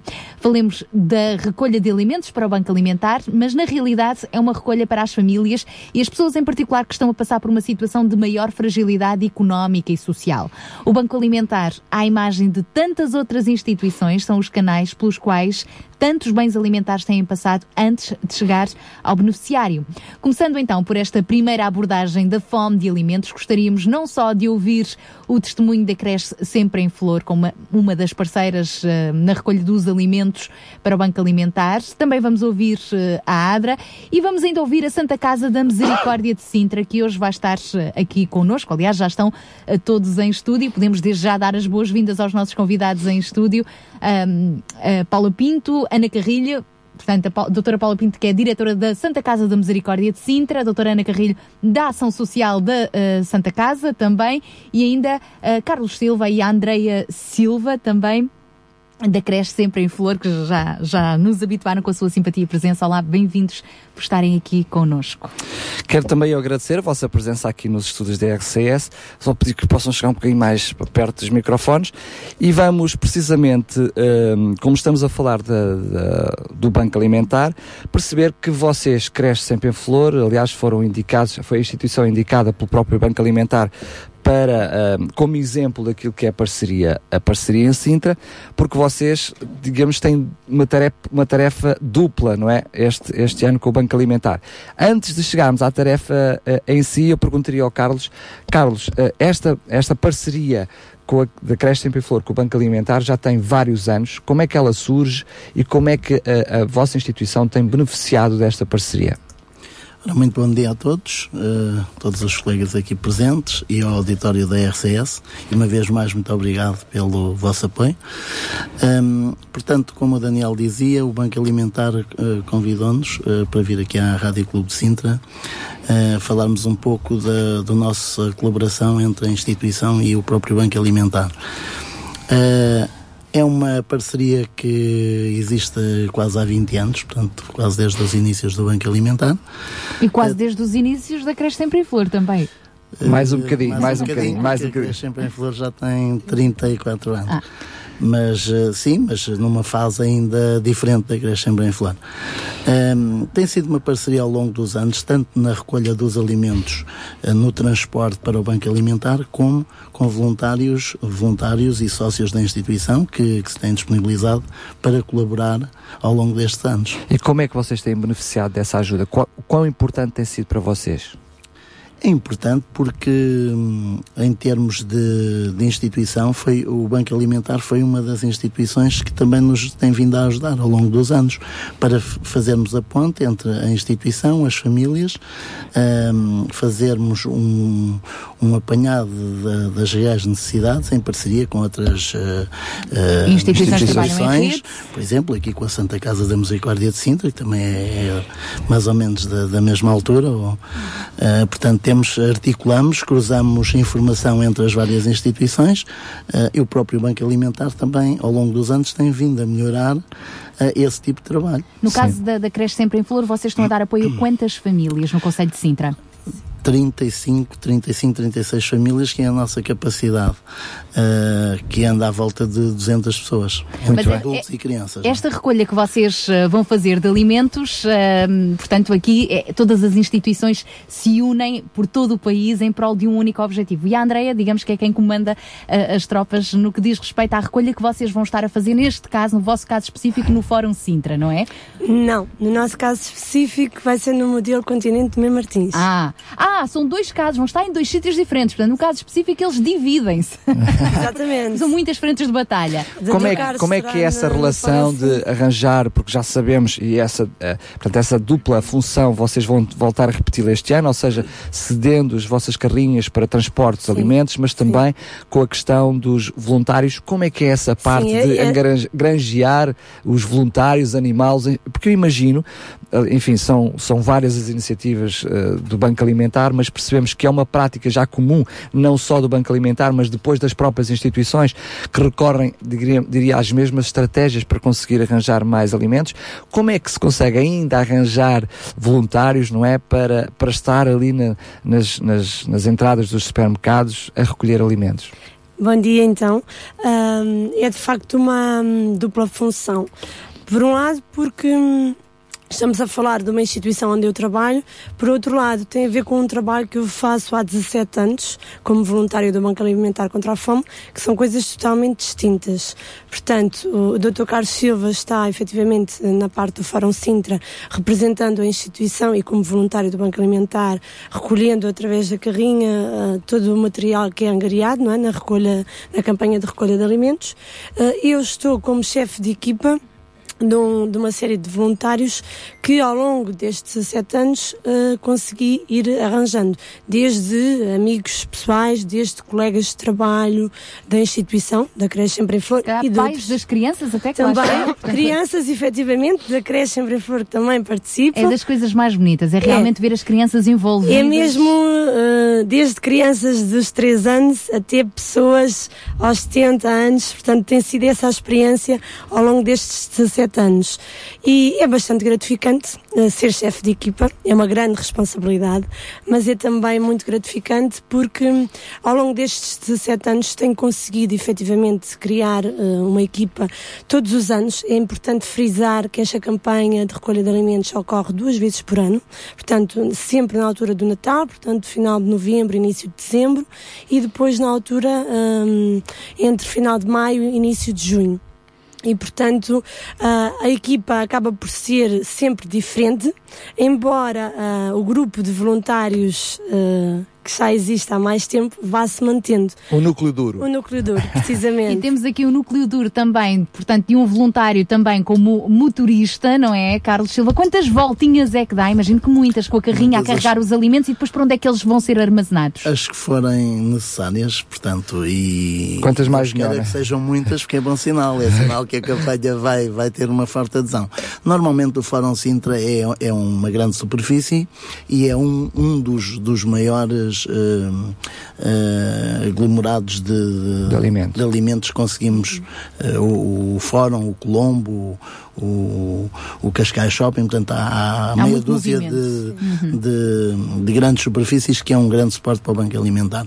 O Fórum Sintra, eu serei o responsável por todo o transporte de, de todos as, as- os alimentos angariados, eu com alguns voluntários. Claro. Pois, para carregar os sacos e tudo a mais. carregar, descarregar. Depois há outra equipa no Banco Alimentar que nos ajuda a descarregar as viaturas, portanto, escuteiros, eh, outras instituições estão envolvidas no terreno. Portanto, é uma organização humana a que dá gosto de ver, quer dizer, no dia a dia. Em termos logísticos, nós hoje já tivemos a oportunidade eh, de conversar também com uma das responsáveis, portanto, pelo Departamento de Comunicação do próprio Banco eh, Alimentar e ela explicou-nos um pouco o, o circuito dinâmica. de tudo isto. Mas neste caso, os alimentos que são recolhidos no Conselho de Sintra depois são armazenados onde? Os alimentos são, são transportados para eh, a sede do Banco Alimentar em Alcântara. Portanto, E, e é todo esse percurso que o Carlos vai todo fazer. esse percurso. Portanto, a no- as nossas viaturas estarão no Fórum Sintra, há um espaço reservado para duas viaturas eh, e, portanto, está em constante. Portanto, as pessoas vão entregando os alimentos aos voluntários e vamos eh, carregando para as viaturas e, e transportando E para o Banco. Alimentar conforme eh, está cheio, segue. Portanto, Cada alimento um sorriso, um dizia, controle. dizia-nos há pouco o, o Banco Alimentar.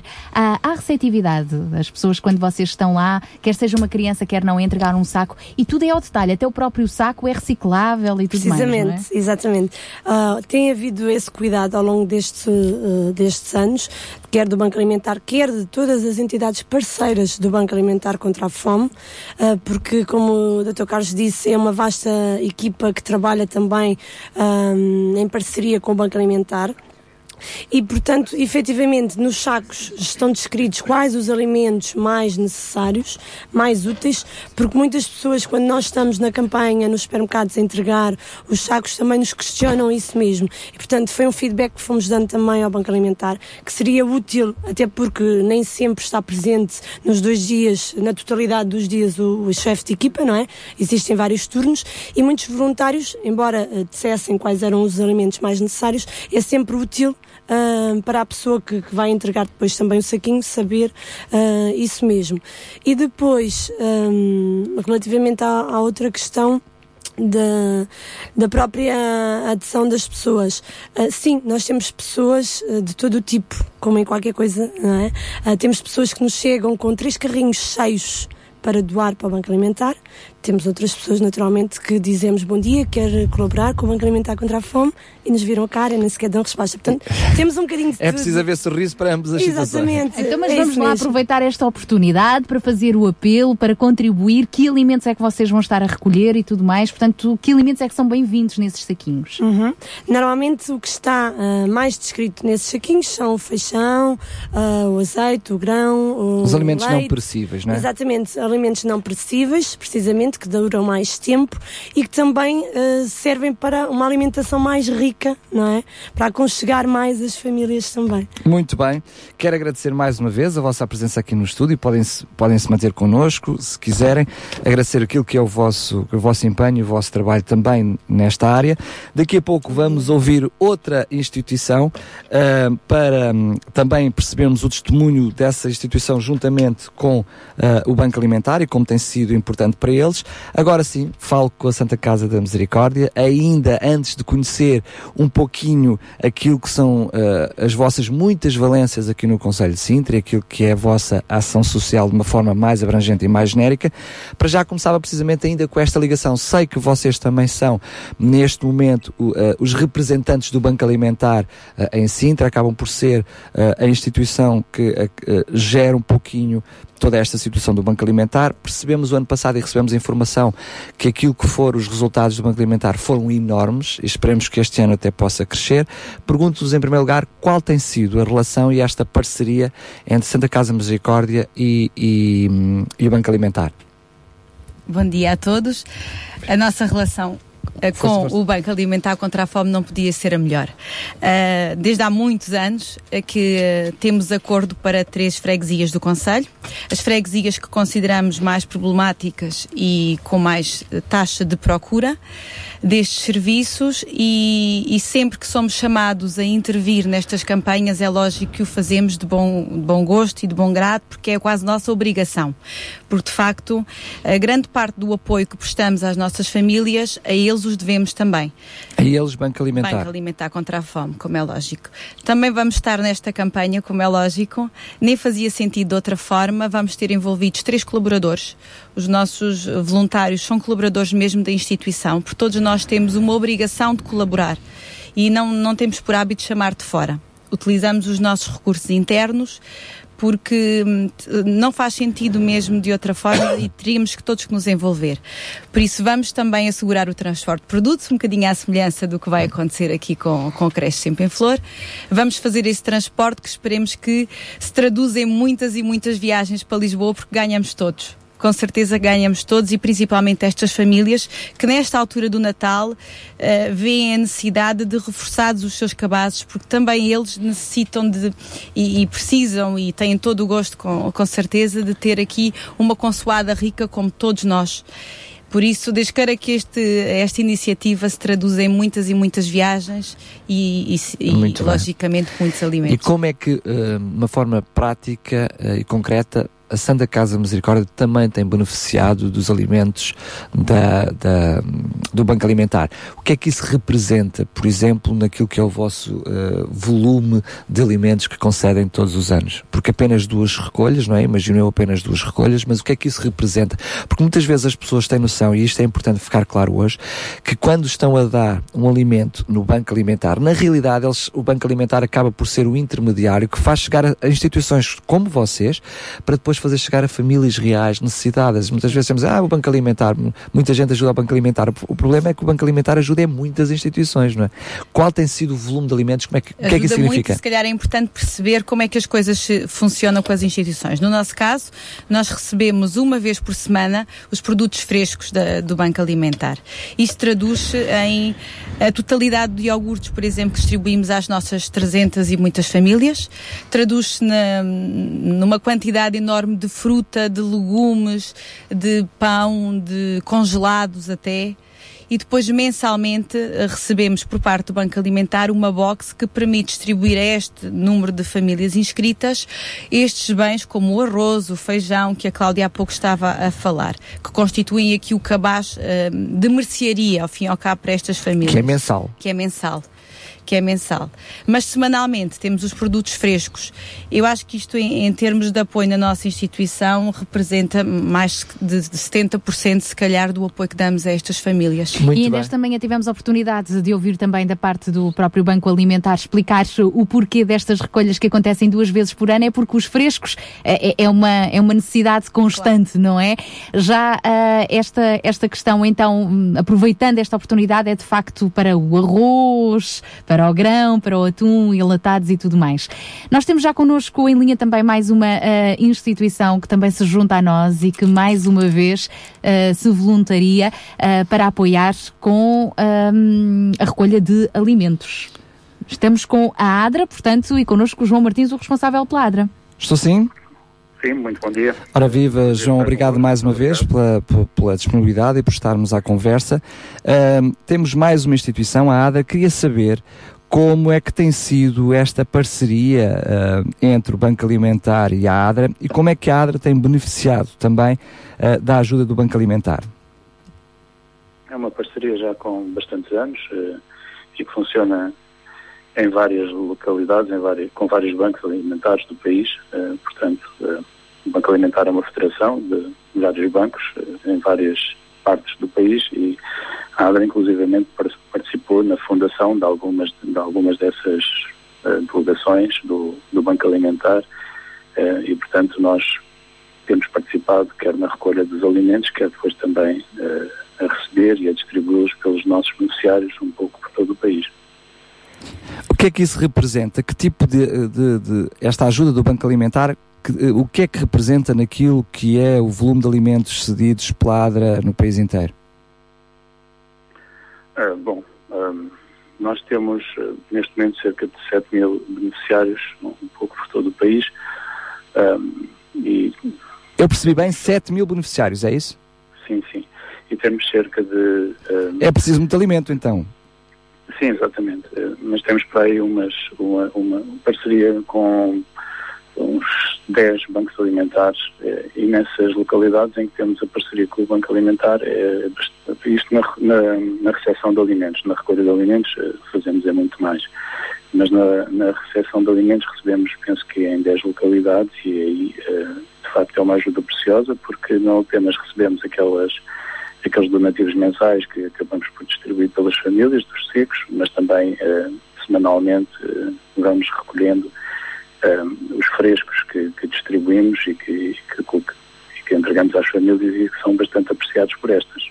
Muito bem, a ADA também vai estar no, no, terreno a recolher alimentos. Peço ao João que nos possa dar uma palavrinha de incentivo a todos aqueles que nos escutam para se envolverem nesta iniciativa, partilhando alimentos. Este é um, é um, é um momento muito importante, que acontece duas vezes por ano, em que a sociedade portuguesa se mobiliza para, para apoiar aqueles que mais necessitam, um, através da, da, da, influência do Banco Alimentar. O Banco Alimentar depois se redistribui por várias associações espalhadas pelo país que necessitam, de facto, um, destes alimentos para, para distribuir pelos seus beneficiários e é através deles que, que nós podemos chegar a mais pessoas e, de certa forma, minimizar o sofrimento e as carências que uh, uh, perpassam, portanto, as pessoas da nossa sociedade. Portanto, eu incentivo todos aqueles que tiverem a oportunidade e a disponibilidade para, durante este fim de semana, se lembrarem que eh, alguém precisa deles e poderão fazer também a diferença na vida dessas pessoas. João Martins, muito obrigado, um grande abraço mais uma vez pela disponibilidade por estar connosco esta manhã. A continuação de um bom dia e, e um bom trabalho para este fim de semana. São mais de 2.600 instituições uh, com que o Banco Alimentar trabalha em parceria para dar apoio a cerca de 425 mil pessoas que acabam por ser beneficiadas por uh, todos estes alimentos uh, recolhidos. Nós, no nosso programa de hoje, estamos a dar a voz apenas a algumas destas muitas instituições e vamos continuar então a conversar com a Santa Casa da Misericórdia. E agora, de Sintra, de é Sintra. isso mesmo. Eu, faria, perguntaria à doutora Paula Pinto agora, porque para além desta parceria com o Banco Alimentar, queríamos conhecer um bocadinho mais a Santa Casa da Misericórdia e perceber, porque são muitas as valências, não é? São, são muitas as áreas uh, de intervenção da Santa Casa da Misericórdia e esta questão da ajuda alimentar é apenas uma delas. Conte-nos tudo sem esconder nada. Não escondemos, não.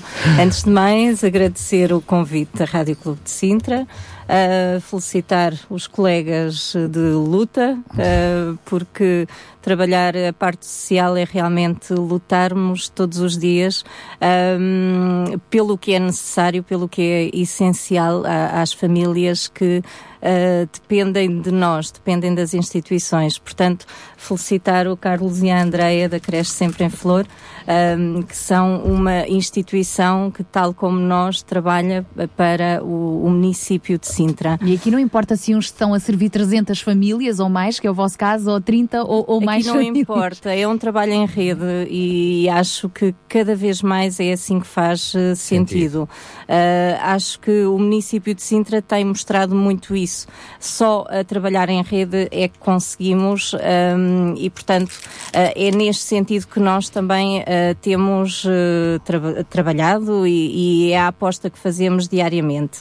Em relação à Santa Casa da Misericórdia de Sintra, que comemorou o ano passado os seus 470 anos um, e que é uma instituição que tem tem se adaptado às necessidades reais das nossas famílias. Uh, nós... O que é que isso significa? Isto Adaptar significa que... que... vocês, como instituição, também se têm adaptado ao longo do ano, consoante os desafios que têm pela frente, é isso? Eu diria mesmo ao longo dos séculos. Ao longo dos séculos. Sim, já passou a adolescência há algum tempo. Já, já, já é uma instituição com algum tempo uh, e, portanto, a história é rica, é uma história muito longa. Um, aliás, nós temos um arquivo histórico que uh, pode ser uh, consultado, pode ser visitado e onde conseguimos perceber que Assim como em 2008 nós tivemos necessidade de reestruturar porque a situação financeira era muito complicada, assim como em 2013, 2014 tivemos necessidade de voltar a repensar o foco da instituição, também há muitos anos atrás quem estava à frente da Misericórdia de Sintra sentiu com certeza a necessidade de uh, repensar, de reformular. Um, eu acho que a Misericórdia se conseguiu um, preparar para a crise. Uh, em 2008, quando fazemos a nossa reestruturação uh, interna, um, e foi uma reestruturação quase total. O que é que isso significou? focámos-nos nas áreas essenciais, nas áreas em que realmente um, o nosso conhecimento era válido. Um, nas Sent, áreas... Sentiram que estavam, peço desculpa ter interrompido, mas sentiram que estavam mais dispersos e quiseram Sentimos canalizar e focar os vossos. dispersos uh, no município e dispersos uh, em termos de áreas de intervenção. Uh, e, portanto, focamos-nos nas áreas essenciais que são a área de infância, a área de apoio ao idoso e a área de ação social, que é onde nós conseguimos encontrar uh, a missão, a raiz da, da, da instituição. Já agora podia partilhar connosco que visão é essa, que missão é essa? Eu acho que a nossa uh, missão é o fazer o bem fazer o bem a quem uh, de Ele nós precisa, precisa. Né? Claro. Uh, fazer o bem pela comunidade de, de, Sintra, pela população mais desfavorecida. Atualmente nós temos três equipamentos de infância com resposta a cerca de 250 crianças, crianças um, em Valência de creche e Valência de pré-escolar. Temos um departamento de apoio ao idoso com um serviço de apoio domiciliário para cerca de 85 uh, Utentes. utentes, uh, também com resposta de um, ajudas técnicas e com um serviço recente de animação e socialização destes utentes, utentes que estão sozinhos, utentes que se não tivessem a visita da ajudante familiar da Santa Casa da Misericórdia de Sintra ou do serviço de animação ou até de um motorista que vai entregar a refeição, não tinham Provavelmente não ninguém, ninguém. durante o dia com quem trocar um olhar, com quem trocar uma palavra, ah, de quem receber um sorriso. Muito bem. Eu tinha interrompido, portanto, esses são os objetivos, é a visão. Eh, apesar de nós todos conhecermos, precisamos, de, aos microfones, precisamos aqui com o objetivo de dar a conhecer a todos aqueles que nos ouvem.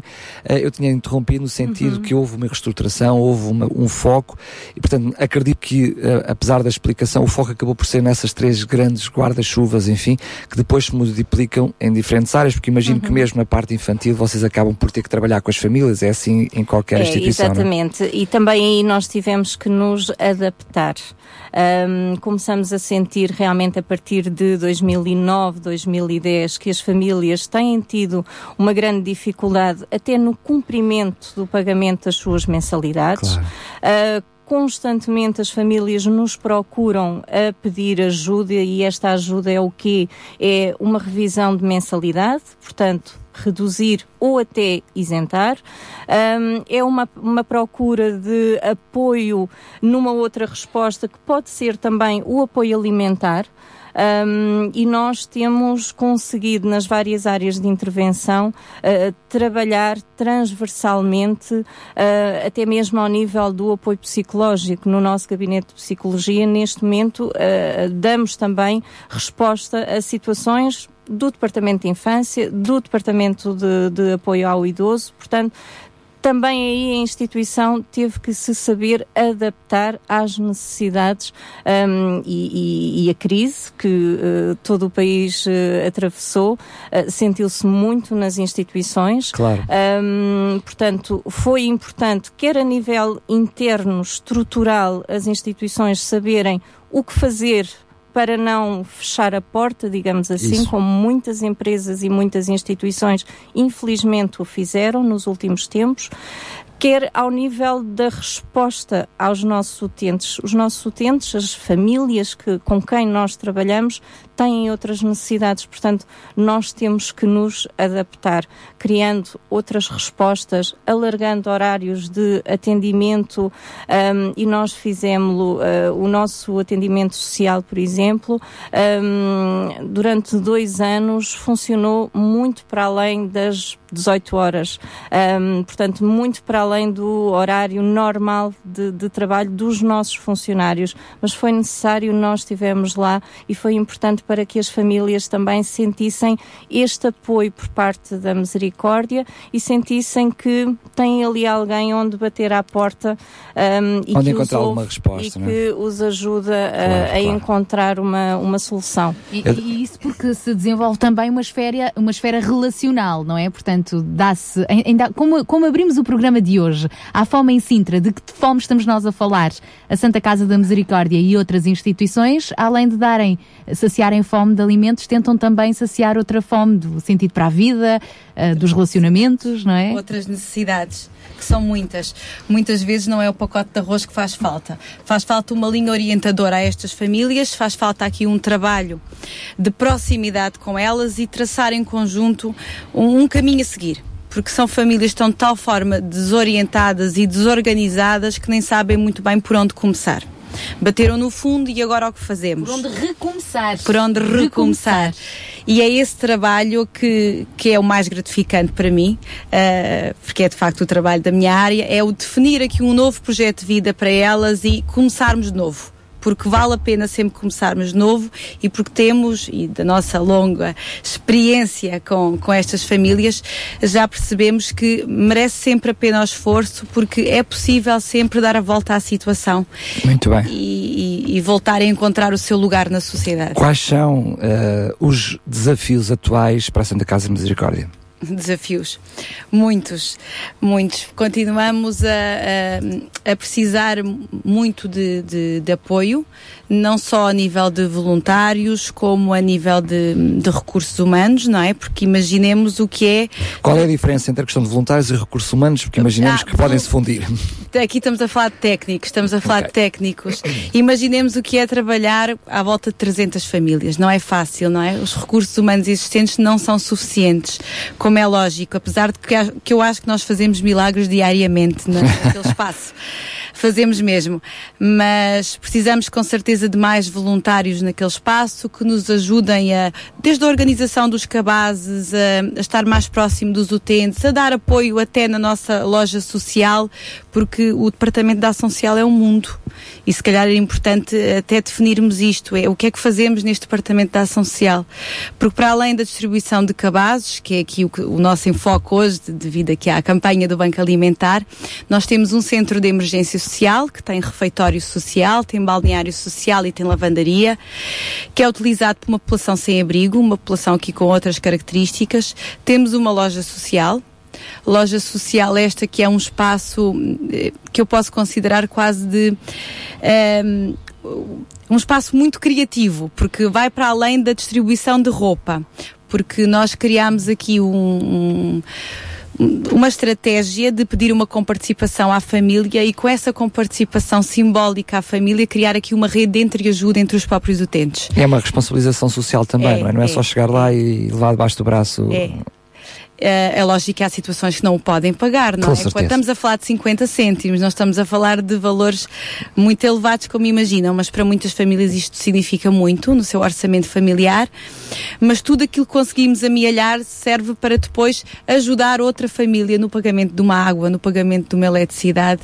Por isso, eh, a criatividade está sempre presente no Departamento da Ação Social, porque eh, trabalhar tantas famílias e todas elas tão diferentes, com características tão diferentes e com necessidades tão específicas, obriga-nos aqui a estar com uma atenção redobrada e pensar o que é que vamos fazer agora para ultrapassar este problema que nos surgiu. Eu estou a ver realmente, e portanto não, não, não, não é estranho, nem para nós certamente também não é para quem nos está a ouvir, as diferentes valências e eu, eu diria o, o tremendo desafio que vocês têm no dia a dia em tudo aquilo que fazem.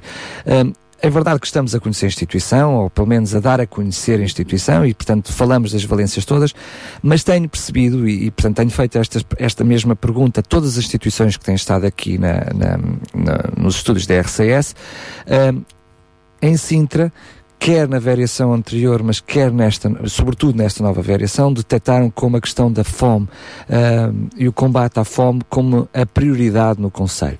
Naquilo que é a vossa realidade, naquilo que é o vosso desafio, uh, desde onde é que se enquadra aquilo que será, digamos, a maior necessidade no Conselho de Sintra? Como é que vocês têm sentido o pulso ao nosso Conselho concretamente e, à, a, portanto, à crise ou à realidade atual? Estamos de facto a atravessar um momento crítico aqui no Conselho, mais na parte urbana hum, da nossa experiência é aquilo que nós, nós sentimos. Mais na parte urbana do Conselho temos de facto uh, situações ainda muito graves a que as instituições ainda não conseguiram em deitar que áreas?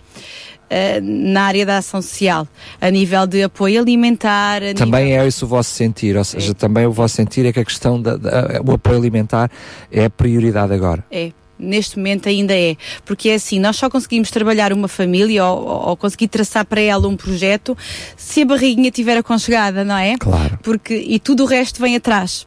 Uh, porque de facto numa família onde não há leite para dar a, aos filhos, também não há cabeça para organizar seja o que for ou ir à luta à procura de trabalho. Claro. Isso não existe.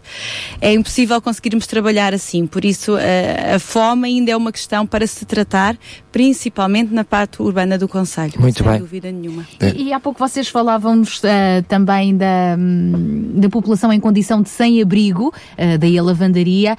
em Sintra existem pessoas nessa condição? Porque nós normalmente pensamos em, em Lisboa. Existem. De uhum. passagem, uhum. É, é, são, é uma população sem abrigo diferente, pelo menos da nossa experiência, e nós falamos daquilo com, com a situação com a qual lidamos.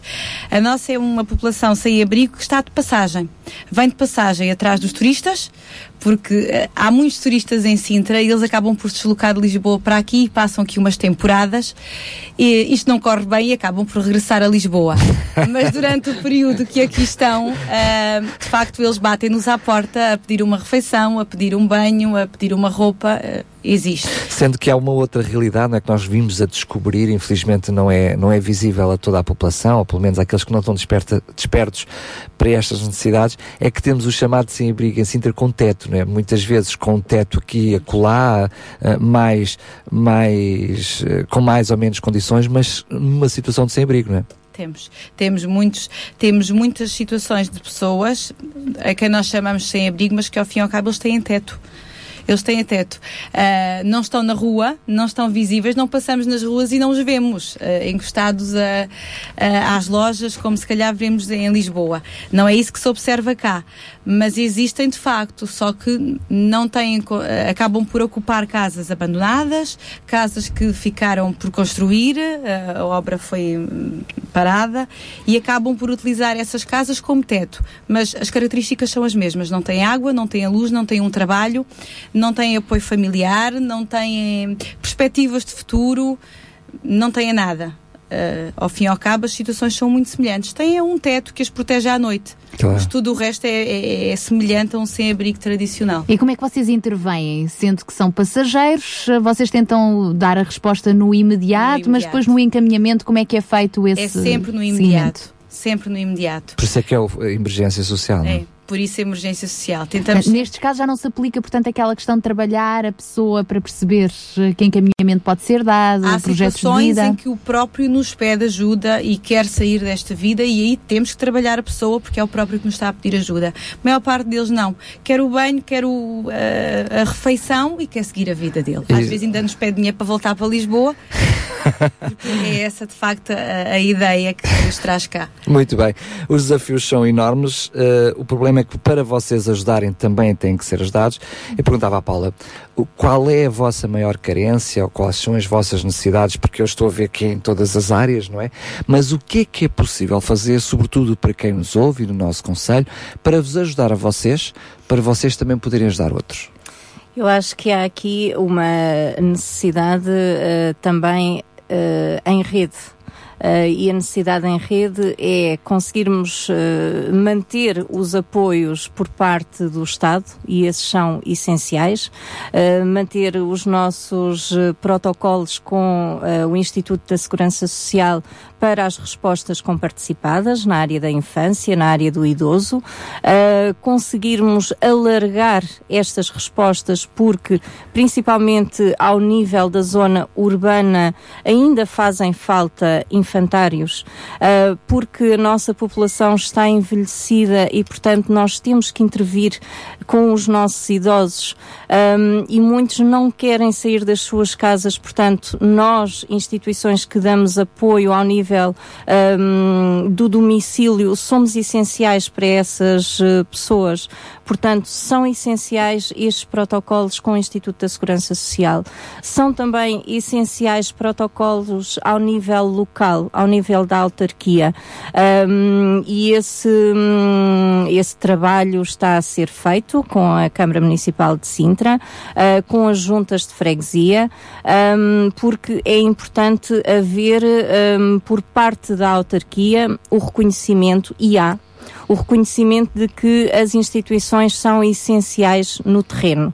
Claro. São essenciais porque uh, as pessoas batem à porta de uma creche sempre em flor, batem à porta de uma instituição como a Santa Casa da Misericórdia de Sintra normalmente não vão à Câmara pedir apoio alimentar, não vão à Câmara pedir um, apoio a qualquer outro nível, ao nível uh, psicológico, como nós temos sentido muito. As pessoas precisam de ajuda porque ficaram sem emprego, porque não têm dinheiro para cumprir as suas obrigações, porque não têm onde colocar os seus uh, filhos. Portanto, é às instituições que as pessoas pedem ajuda. Um, e depois é importante que todos um, se envolvam. Nesta altura do Natal, as pessoas são mais solidárias, mas os nossos utentes, as pessoas que precisam de, de nós, precisam o ano todo não precisam só no Natal. Claro. Como é óbvio que este espírito de solidariedade nos ajuda também a também nesta altura nós uh, aceitarmos mais esse apoio. Mas, oh Paula, deixa-me só dizer uh, isto, até em jeito de brincadeira, mas uh, para percebermos, ou seja, para valorizarmos aquilo que é o vosso trabalho, mas também, por outro lado, percebermos que vocês para ajudarem têm que ser ajudados. A Paula falou, e eu percebo isso, é a sua função, acaba por ter mais uma relação institucional com todos aqueles permita-me a expressão, que são os parceiros sociais, e eu aqui não estou a falar praticamente, nem concretamente, da rede bem montada no uhum. Conselho de Sintra, aonde uh, acaba por haver uma estrutura para, não, para, que, para que não haja duplicação de esforços, mas estamos a falar desta parceria, desta rede, naquilo que é a relação institucional, quer do Estado, quer das autarquias, enfim, uh, que vos ajuda a vocês para ajudarem a população, mas, por exemplo, nós uh, conhecemos esta expressão bem popular, bem popular quando alguém nos vem pedir ajuda, mas pensas que eu sou a Santa Casa Misericórdia, é verdade, o que é que isto significa? Muitas vezes na cabeça das pessoas, sobretudo quando recorrem à Santa Casa Misericórdia, há aqui quase que uma relação institucional. Vocês têm que ajudar porque têm que ajudar, porque há alguma relação com o Estado, porque, ou é seja, uh, desmistificar esta noção de que vocês só conseguem ajudar as outras pessoas se houver quem vos ajude. Eu acho que as pessoas têm uma ideia de que, primeiro, que nós recebemos eh, apoio do jogo e não é verdade.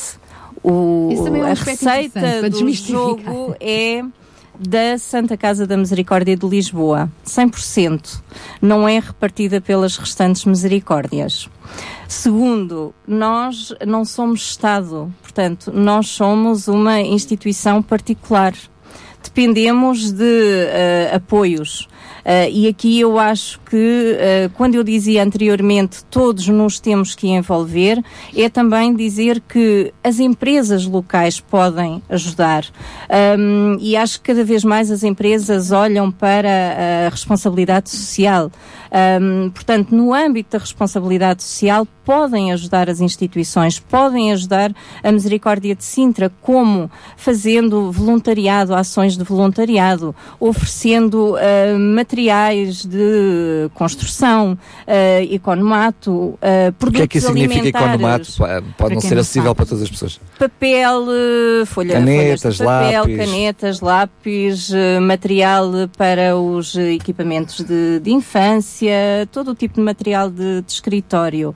Um, podem também fazer uma ação de voluntariado com os seus funcionários e, num fim de semana, fazerem a pintura de um muro de um infantário. Podem, ao longo do ano, oferecer produtos alimentares ao nosso Departamento de Ação Social e nós fazemos sempre o convite às pessoas para irem à nossa instituição.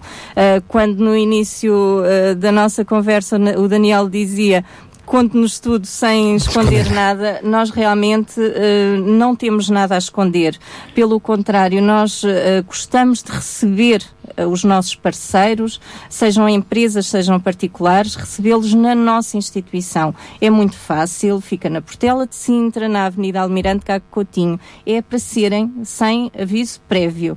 Batem à porta, pedem para falar comigo, pedem para falar com a Ana ou com qualquer outra pessoa da instituição, podem entrar, podem visitar, perceber o funcionamento do Departamento de Ação Social, que é muito importante, perceber como é que nós conseguimos dar apoio a 600 famílias do Conselho de Sintra. Nossa resposta é conselhia. O Conselho de Sintra é muito grande e tal como a Ana dizia há pouco, eu acho que nós fazemos milagres diariamente. Até porque estamos a falar de um departamento que não tem qualquer tipo de apoio financeiro, porque não cabe nas respostas que o Estado uh, comparticipa.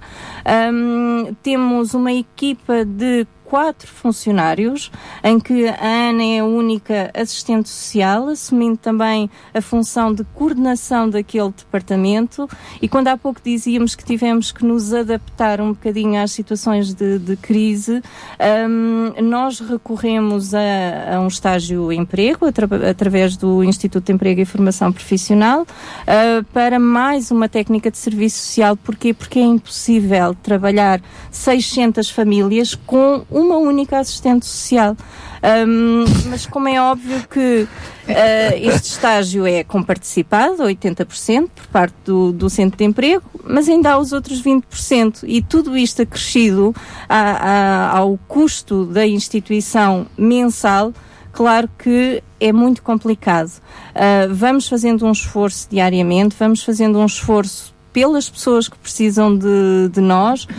Um, estamos cá, podem continuar a bater à nossa porta, porque eu acho que enquanto existir a Santa Casa da Misericórdia de Sintra, um, ou pelo menos enquanto as pessoas baterem à porta da Santa Casa da Misericórdia de Sintra, não vão ter fome.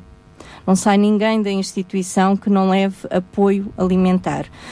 Um, não sai ninguém da instituição que não leve pelo menos uma palavra de conforto para que esse dia ou o dia seguinte seja um bocadinho melhor. Uh, antes até de começarmos a fazer um trabalho com essa pessoa, com essa família. Uh, portanto, eu acho que há razões mais que suficientes para acreditarem que o nosso trabalho é essencial, cada vez mais necessário e, portanto, somos uma instituição que precisa de ajuda. Empresas locais, empresas do Conselho de Sintra, ajudem-nos, procurem-nos, tentem perceber como é que funcionamos, uh, tentem uh, conhecer a realidade da nossa instituição em concreto uh, e de todas as outras instituições que trabalham em Sintra e para a comunidade de, de Sintra. E é por isso também que uh, vos convidamos, e tem sido também uma oportunidade aqui no programa Sintra Compaixão, para ouvir e ficarmos esclarecidos. Diria mesmo que depois desta explicação uh, da diretora da Santa Casa da Misericórdia, Paula Pinto, uh, já muitos de nós, muitos ouvintes, terão ficado com uma noção muito mais clara e até estupefactos, não é? Com toda esta realidade, como é que temos uma assistente social para 600, mais de 600 famílias, uh, sendo que nós temos 365 dias no ano. Realmente é um trabalho, uh, é um trabalho que, que... São os tais milagres. Exatamente. Eu ia, eu ia quase a terminar, uh, apelar de facto aos nossos ouvintes, faça parte deste milagre, não é? Eu Bater à sim. porta da Santa Casa da Misericórdia. Não só para pedir. Não só para É pedir. mudar o paradoxo. Mas para mudar dar. aqui o conceito. Exatamente. Mas para dar. para dar, é verdade. E assim estamos já a terminar o nosso programa de hoje. Queria não é? só perguntar se há alguma forma, para além daquilo que é a ajuda direta, eu diria, uma intervenção direta no sentido de, de voluntariado, de hum, eh, entrega de alimentos, eh, o tal economato que falou dessa ajuda de bens, diria assim, mesmo que o bem possa ser o meu tempo, há alguma forma de tipo de nos tornarmos sócios Sim. da, do, do, eh, da Da Santa Santa Casa Casa. Misericórdia, por exemplo, a questão de, de vos beneficiar com uh, a questão do IRS, por exemplo, colocando uh, o vosso o vosso número de o vosso número de contribuinte, Uhum. portanto, no nosso IRS, eu, eu soube ontem, por exemplo, numa reunião que tive com, com o vereador na Câmara Municipal de Sintra, que apenas 2% daquilo que é o valor destinado às instituições realmente é entregue por ano e é lamentável. É, É é verdade, muito é triste, verdade. porque nós não perdemos dinheiro com isso, ou seja, é dinheiro do Estado, é dinheiro dos impostos que reverte para instituições como vocês. Mas a minha pergunta era, apesar de ter ficado muito extensa, há alguma forma de nos tornarmos sócios da Santa Casa Misericórdia, ou seja, de financeiramente Uhum. eh, também podermos ajudar a Santa Casa Misericórdia? Ah, sim. Hum, primeiro, aproveitar já esta, este ponto do IRS e deixar o nosso número de contribuinte.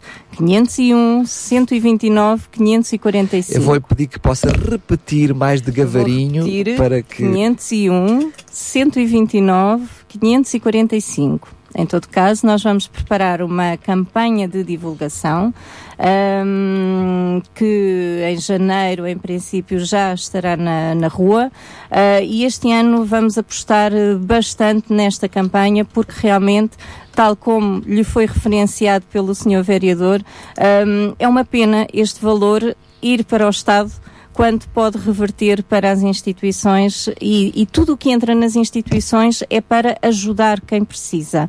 E acho que isso é importante ficar no ar tudo o que um, é oferecido, tudo o que é doado às instituições é para o trabalho diário com os utentes, portanto, o trabalho diário com quem uh, precisa. Em relação a, ao apoio financeiro à instituição e às formas de se associarem à Santa Casa da Misericórdia de Sintra, a Misericórdia é uma irmandade, portanto, existem irmãos, um, mas existe uma figura de amigo da instituição. Foi criada exatamente para permitir que mais pessoas e sem grandes obrigações um, possam colaborar financeiramente. Qual é a diferença? Vai ter que me explicar, mas estamos mesmo a terminar. Qual é a diferença entre os irmãos e o os amigos? O irmão é como se fosse um sócio de uma sociedade. Portanto, tem obrigações, mas também tem direitos. Vai às assembleias, eh, vota, pode tomar Está decisões. Está disponível a qualquer pessoa, esses irmãos amigo... têm que ser filhos do mesmo pai? Como é que funciona? é um, um, irmão diferente, é um irmão diferente. Mas a figura do amigo, e se calhar é mais importante, claro tendo pouco tempo aqui para explicar, Força. é mais importante dizer que quem quiser associar-se à instituição paga um, uma cota anual de 30 euros e tem uh, acesso aos benefícios uh, da nossa rede uh, empresarial. Esta rede empresarial é o que é um, empresas locais, empresas do Conselho que se querem associar à instituição. Uh, temos o caso, por exemplo, da Sintra Médica. Uh, é associada da instituição e dá desconto nas consultas aos nossos amigos. Portanto, okay. isto é uma rede de apoio. O amigo associa-se à instituição e paga uma cota de 30 euros, ao mesmo tempo tem benefícios nas empresas locais que também se associaram a esta rede. E assim ficamos todos amigos uns dos outros e assim a apoiar uma grande Mas, oh, Paula, eu diria que isso é apenas uma benéfica benesse porque realmente o espírito deveria ser ajudar e, e se só de uma forma mais abnegada, sem ter que ter algum tipo de, de, contrapartida por essa ajuda que é feita. E muitos de nós, muitas vezes temos até ouvintes que ligam para a rádio a perguntar como é que podem uh, fazer alguma coisa pelos outros que estão à volta. Às vezes a vontade existe, pode não haver a criatividade. Eu diria que quem quer ajudar normalmente arranja sempre Eu forma de ajudar e está, está à sua frente, mas não tem que ser apenas em função dos benefícios que pode ganhar, não é? Hoje em dia temos todos a tendência que, ah, eu quero o cartão, mas o que é que eu ganho com isto? Ah, eu vou ser sócio, mas o que é que eu ganho com isto? Aqui não é esse o princípio. O princípio é realmente poder ajudar a Santa Casa Misericórdia para que vocês continuem a fazer o grande trabalho que estão a fazer até agora. Quero agradecer mais uma vez a vossa presença aqui, dar-vos a conhecer, enfim, o vosso trabalho é conhecido, mas nunca é demais uh, poder-vos ouvir, dizer que as portas não estão abertas, estão escancaradas Até porque para somos vizinhos, não é? verdade, é o verdade. Vosso, a vossa sede fica bem próxima da, da RCS, portanto, quando os, os ouvintes da RCS nos fizerem uma visita, também podem passar por lá e fazem-vos uma Agora já sabem o que Já responder. sabem. E, e- e já agora fica também o, o- desafio, eu acabei de o fazer, de pôr um gosto na vossa página no Boa. Facebook e assim sempre vamos eh, interagir. Aliás, eu estou a achar que vocês têm muito poucos amigos no Facebook. 1133 gostos. Vamos lá aumentar. Vamos lá, vamos lá. aumentar. E é mais uma forma também de, de estarmos em rede convosco, recebermos as vossas notícias e partilharmos. Portanto, obrigada pela vossa presença. Queremos agradecer mais uma vez também a Cresce Sempre em Flor. Enfim, hoje não foi um programa virado para a vossa instituição, temos tido outras oportunidades para, para o fazer. E durante esta conversa, a Andreia esteve sempre a acenar com a cabeça, a Olha, não- concordar eu não- em tudo. Eu não reparei, mas acredito em ti. Não, a concordar em tudo com o que estava aqui a ser eh, partilhado, portanto acaba por ser de facto uma, uma realidade. Um grande fim de semana para vos espera e tudo bom, não é? Com muitas voltas aí na carrinha cheia de alimentos e muitos voluntários eh, associados neste fim de semana. Muito bem, já chegámos ao fim de mais um programa Sintra com Paixão, mas terminamos sempre da mesma forma. O programa chegou ao fim, mas com paixão é todos os dias. Sabia que em Sintra, cerca de 10 mil alunos do primeiro ciclo e pré-escolar são carenciados e que duas famílias por dia vêm as suas casas penhoradas? Todos os dias há alguém a precisar de ajuda e você pode ser a solução. Sintra com Paixão, o programa da RCS que abre portas à solidariedade. Sexta-feira, das 8 às 11 da manhã. Sintra com Paixão, Contamos contamos consigo. consigo.